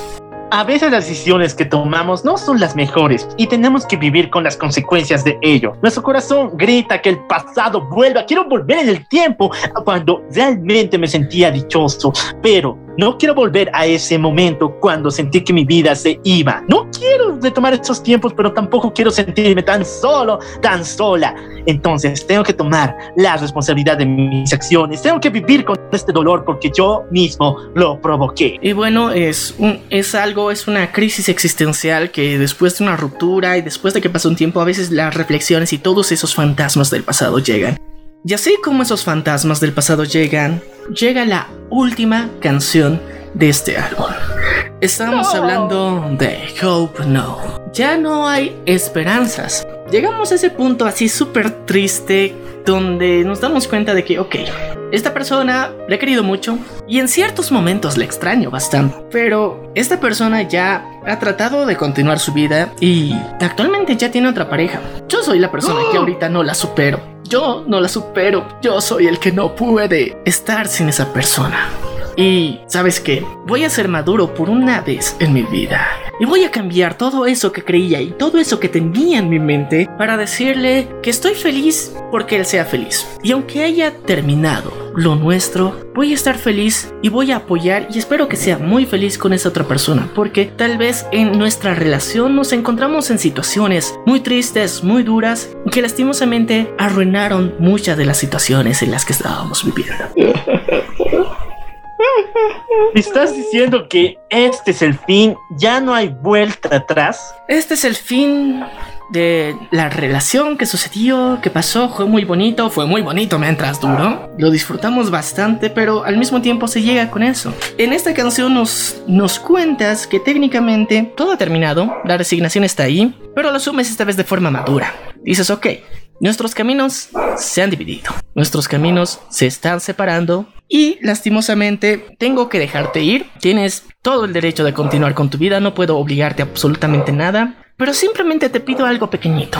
Por favor, no me olvides. Simplemente no me olvides como una persona que has sido y ha formado parte de tu vida, como una persona que en algún momento has llegado a querer y puede ser que ahora ya no quieras de la misma forma, pero simplemente que nuestra historia no la olvides. Sí, con esta increíble y triste historia. Imagínate, nos hemos dado una vuelta por todo, toda una historia de amor. Desde cómo. Una nace- dolorosa.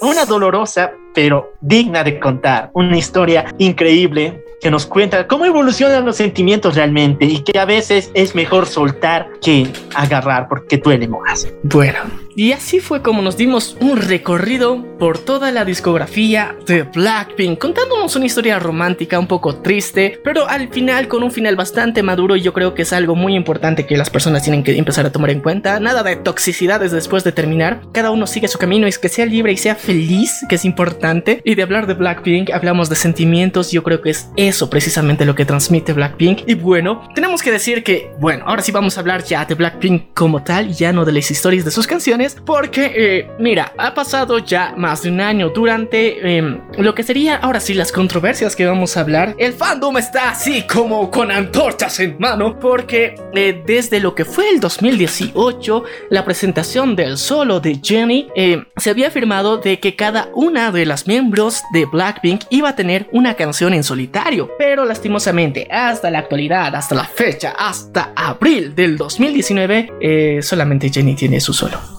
Eh, ¿Me está diciendo que las otras chicas no tienen un solo?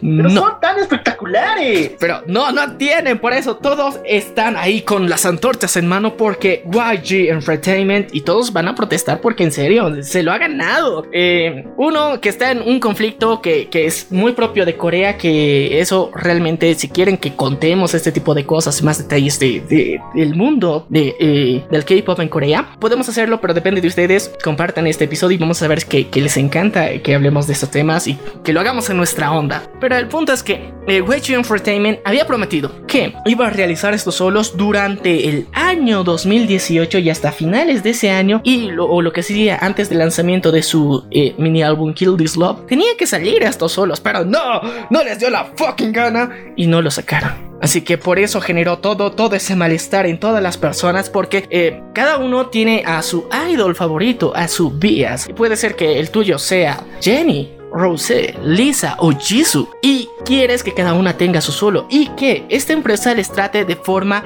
igual a cada una de ellas, pero algunos dicen que YG tiene preferencias y otro tipo de temas que realmente para qué entrar en controversias y hablar de temas que realmente no conocemos por completo, pero al parecer digamos sí ha mostrado una preferencia solamente por este solo. Y lastimosamente desde el año pasado hasta la actualidad no habíamos tenido noticias de Blackpink eh, en lo que sería un nuevo comeback, que sería un nuevo videoclip, un regreso con una nueva canción, pero eh, Actualmente se ha anunciado ya que están trabajando en su próximo álbum y todos esperan que sea un álbum completo y ya no un mini álbum porque la espera sí que se hace demorar bastante. Un álbum completo que sean por lo menos de más de 10 canciones y que eh, o tal vez sea otra vez otro mini álbum porque las ínfulas que se da esta empresa sí que son muy, muy densas ¿sí? porque es- hacen lo que se les da la gana honestamente. Y sí se está trabajando actualmente en lo que sería un nuevo álbum. Se ha confirmado esta información gracias a que Jenny a través de su cuenta de Instagram realizó un post de que ya se está trabajando dentro del estudio las próximas canciones de Blackpink. Y también hay una increíble y espectacular colaboración que se va a tener esta vez con Lady Gaga.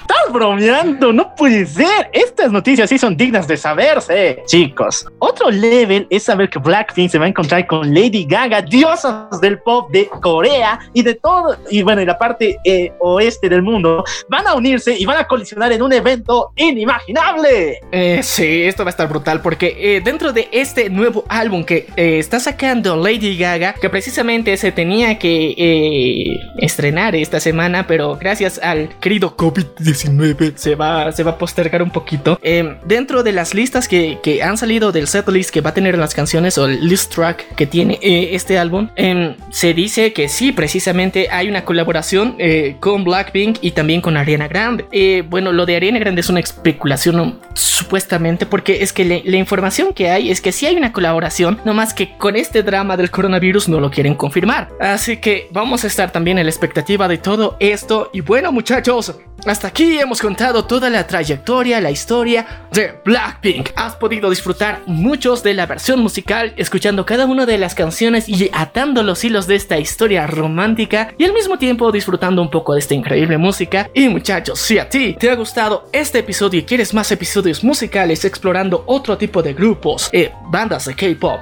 idols y demás discografías, simplemente ayúdanos con un like a este episodio, ya sea en YouTube o en Spotify o reproduciéndolo y compartiendo. Ya puedes hacerlo en Instagram. Nosotros vamos a estar eh, pendientes de cuántas veces lo hacen, lo han compartido, cuántas veces lo han escuchado. Y de acuerdo a eso estaremos pendientes para hacer un nuevo episodio. Y si tienes alguna sugerencia, déjalo en comentarios. Ya puedes hacerlo en nuestra página de Facebook, en Instagram o Twitter. O si no, también en el video de YouTube, donde podrás dejar tu comentario de qué otro grupo te quisiera escuchar una cronología, e historia y discografía. También tenemos que decir que no hemos hecho solamente de idols o de grupos que existen realmente. Hemos, la anterior hablamos de Love Live y queremos hablar muchos temas más. Por eso, igual, series musicales donde aparezcan estas hermosas canciones. ¿Quieren escuchar una versión musical? Solamente pídanla en los comentarios.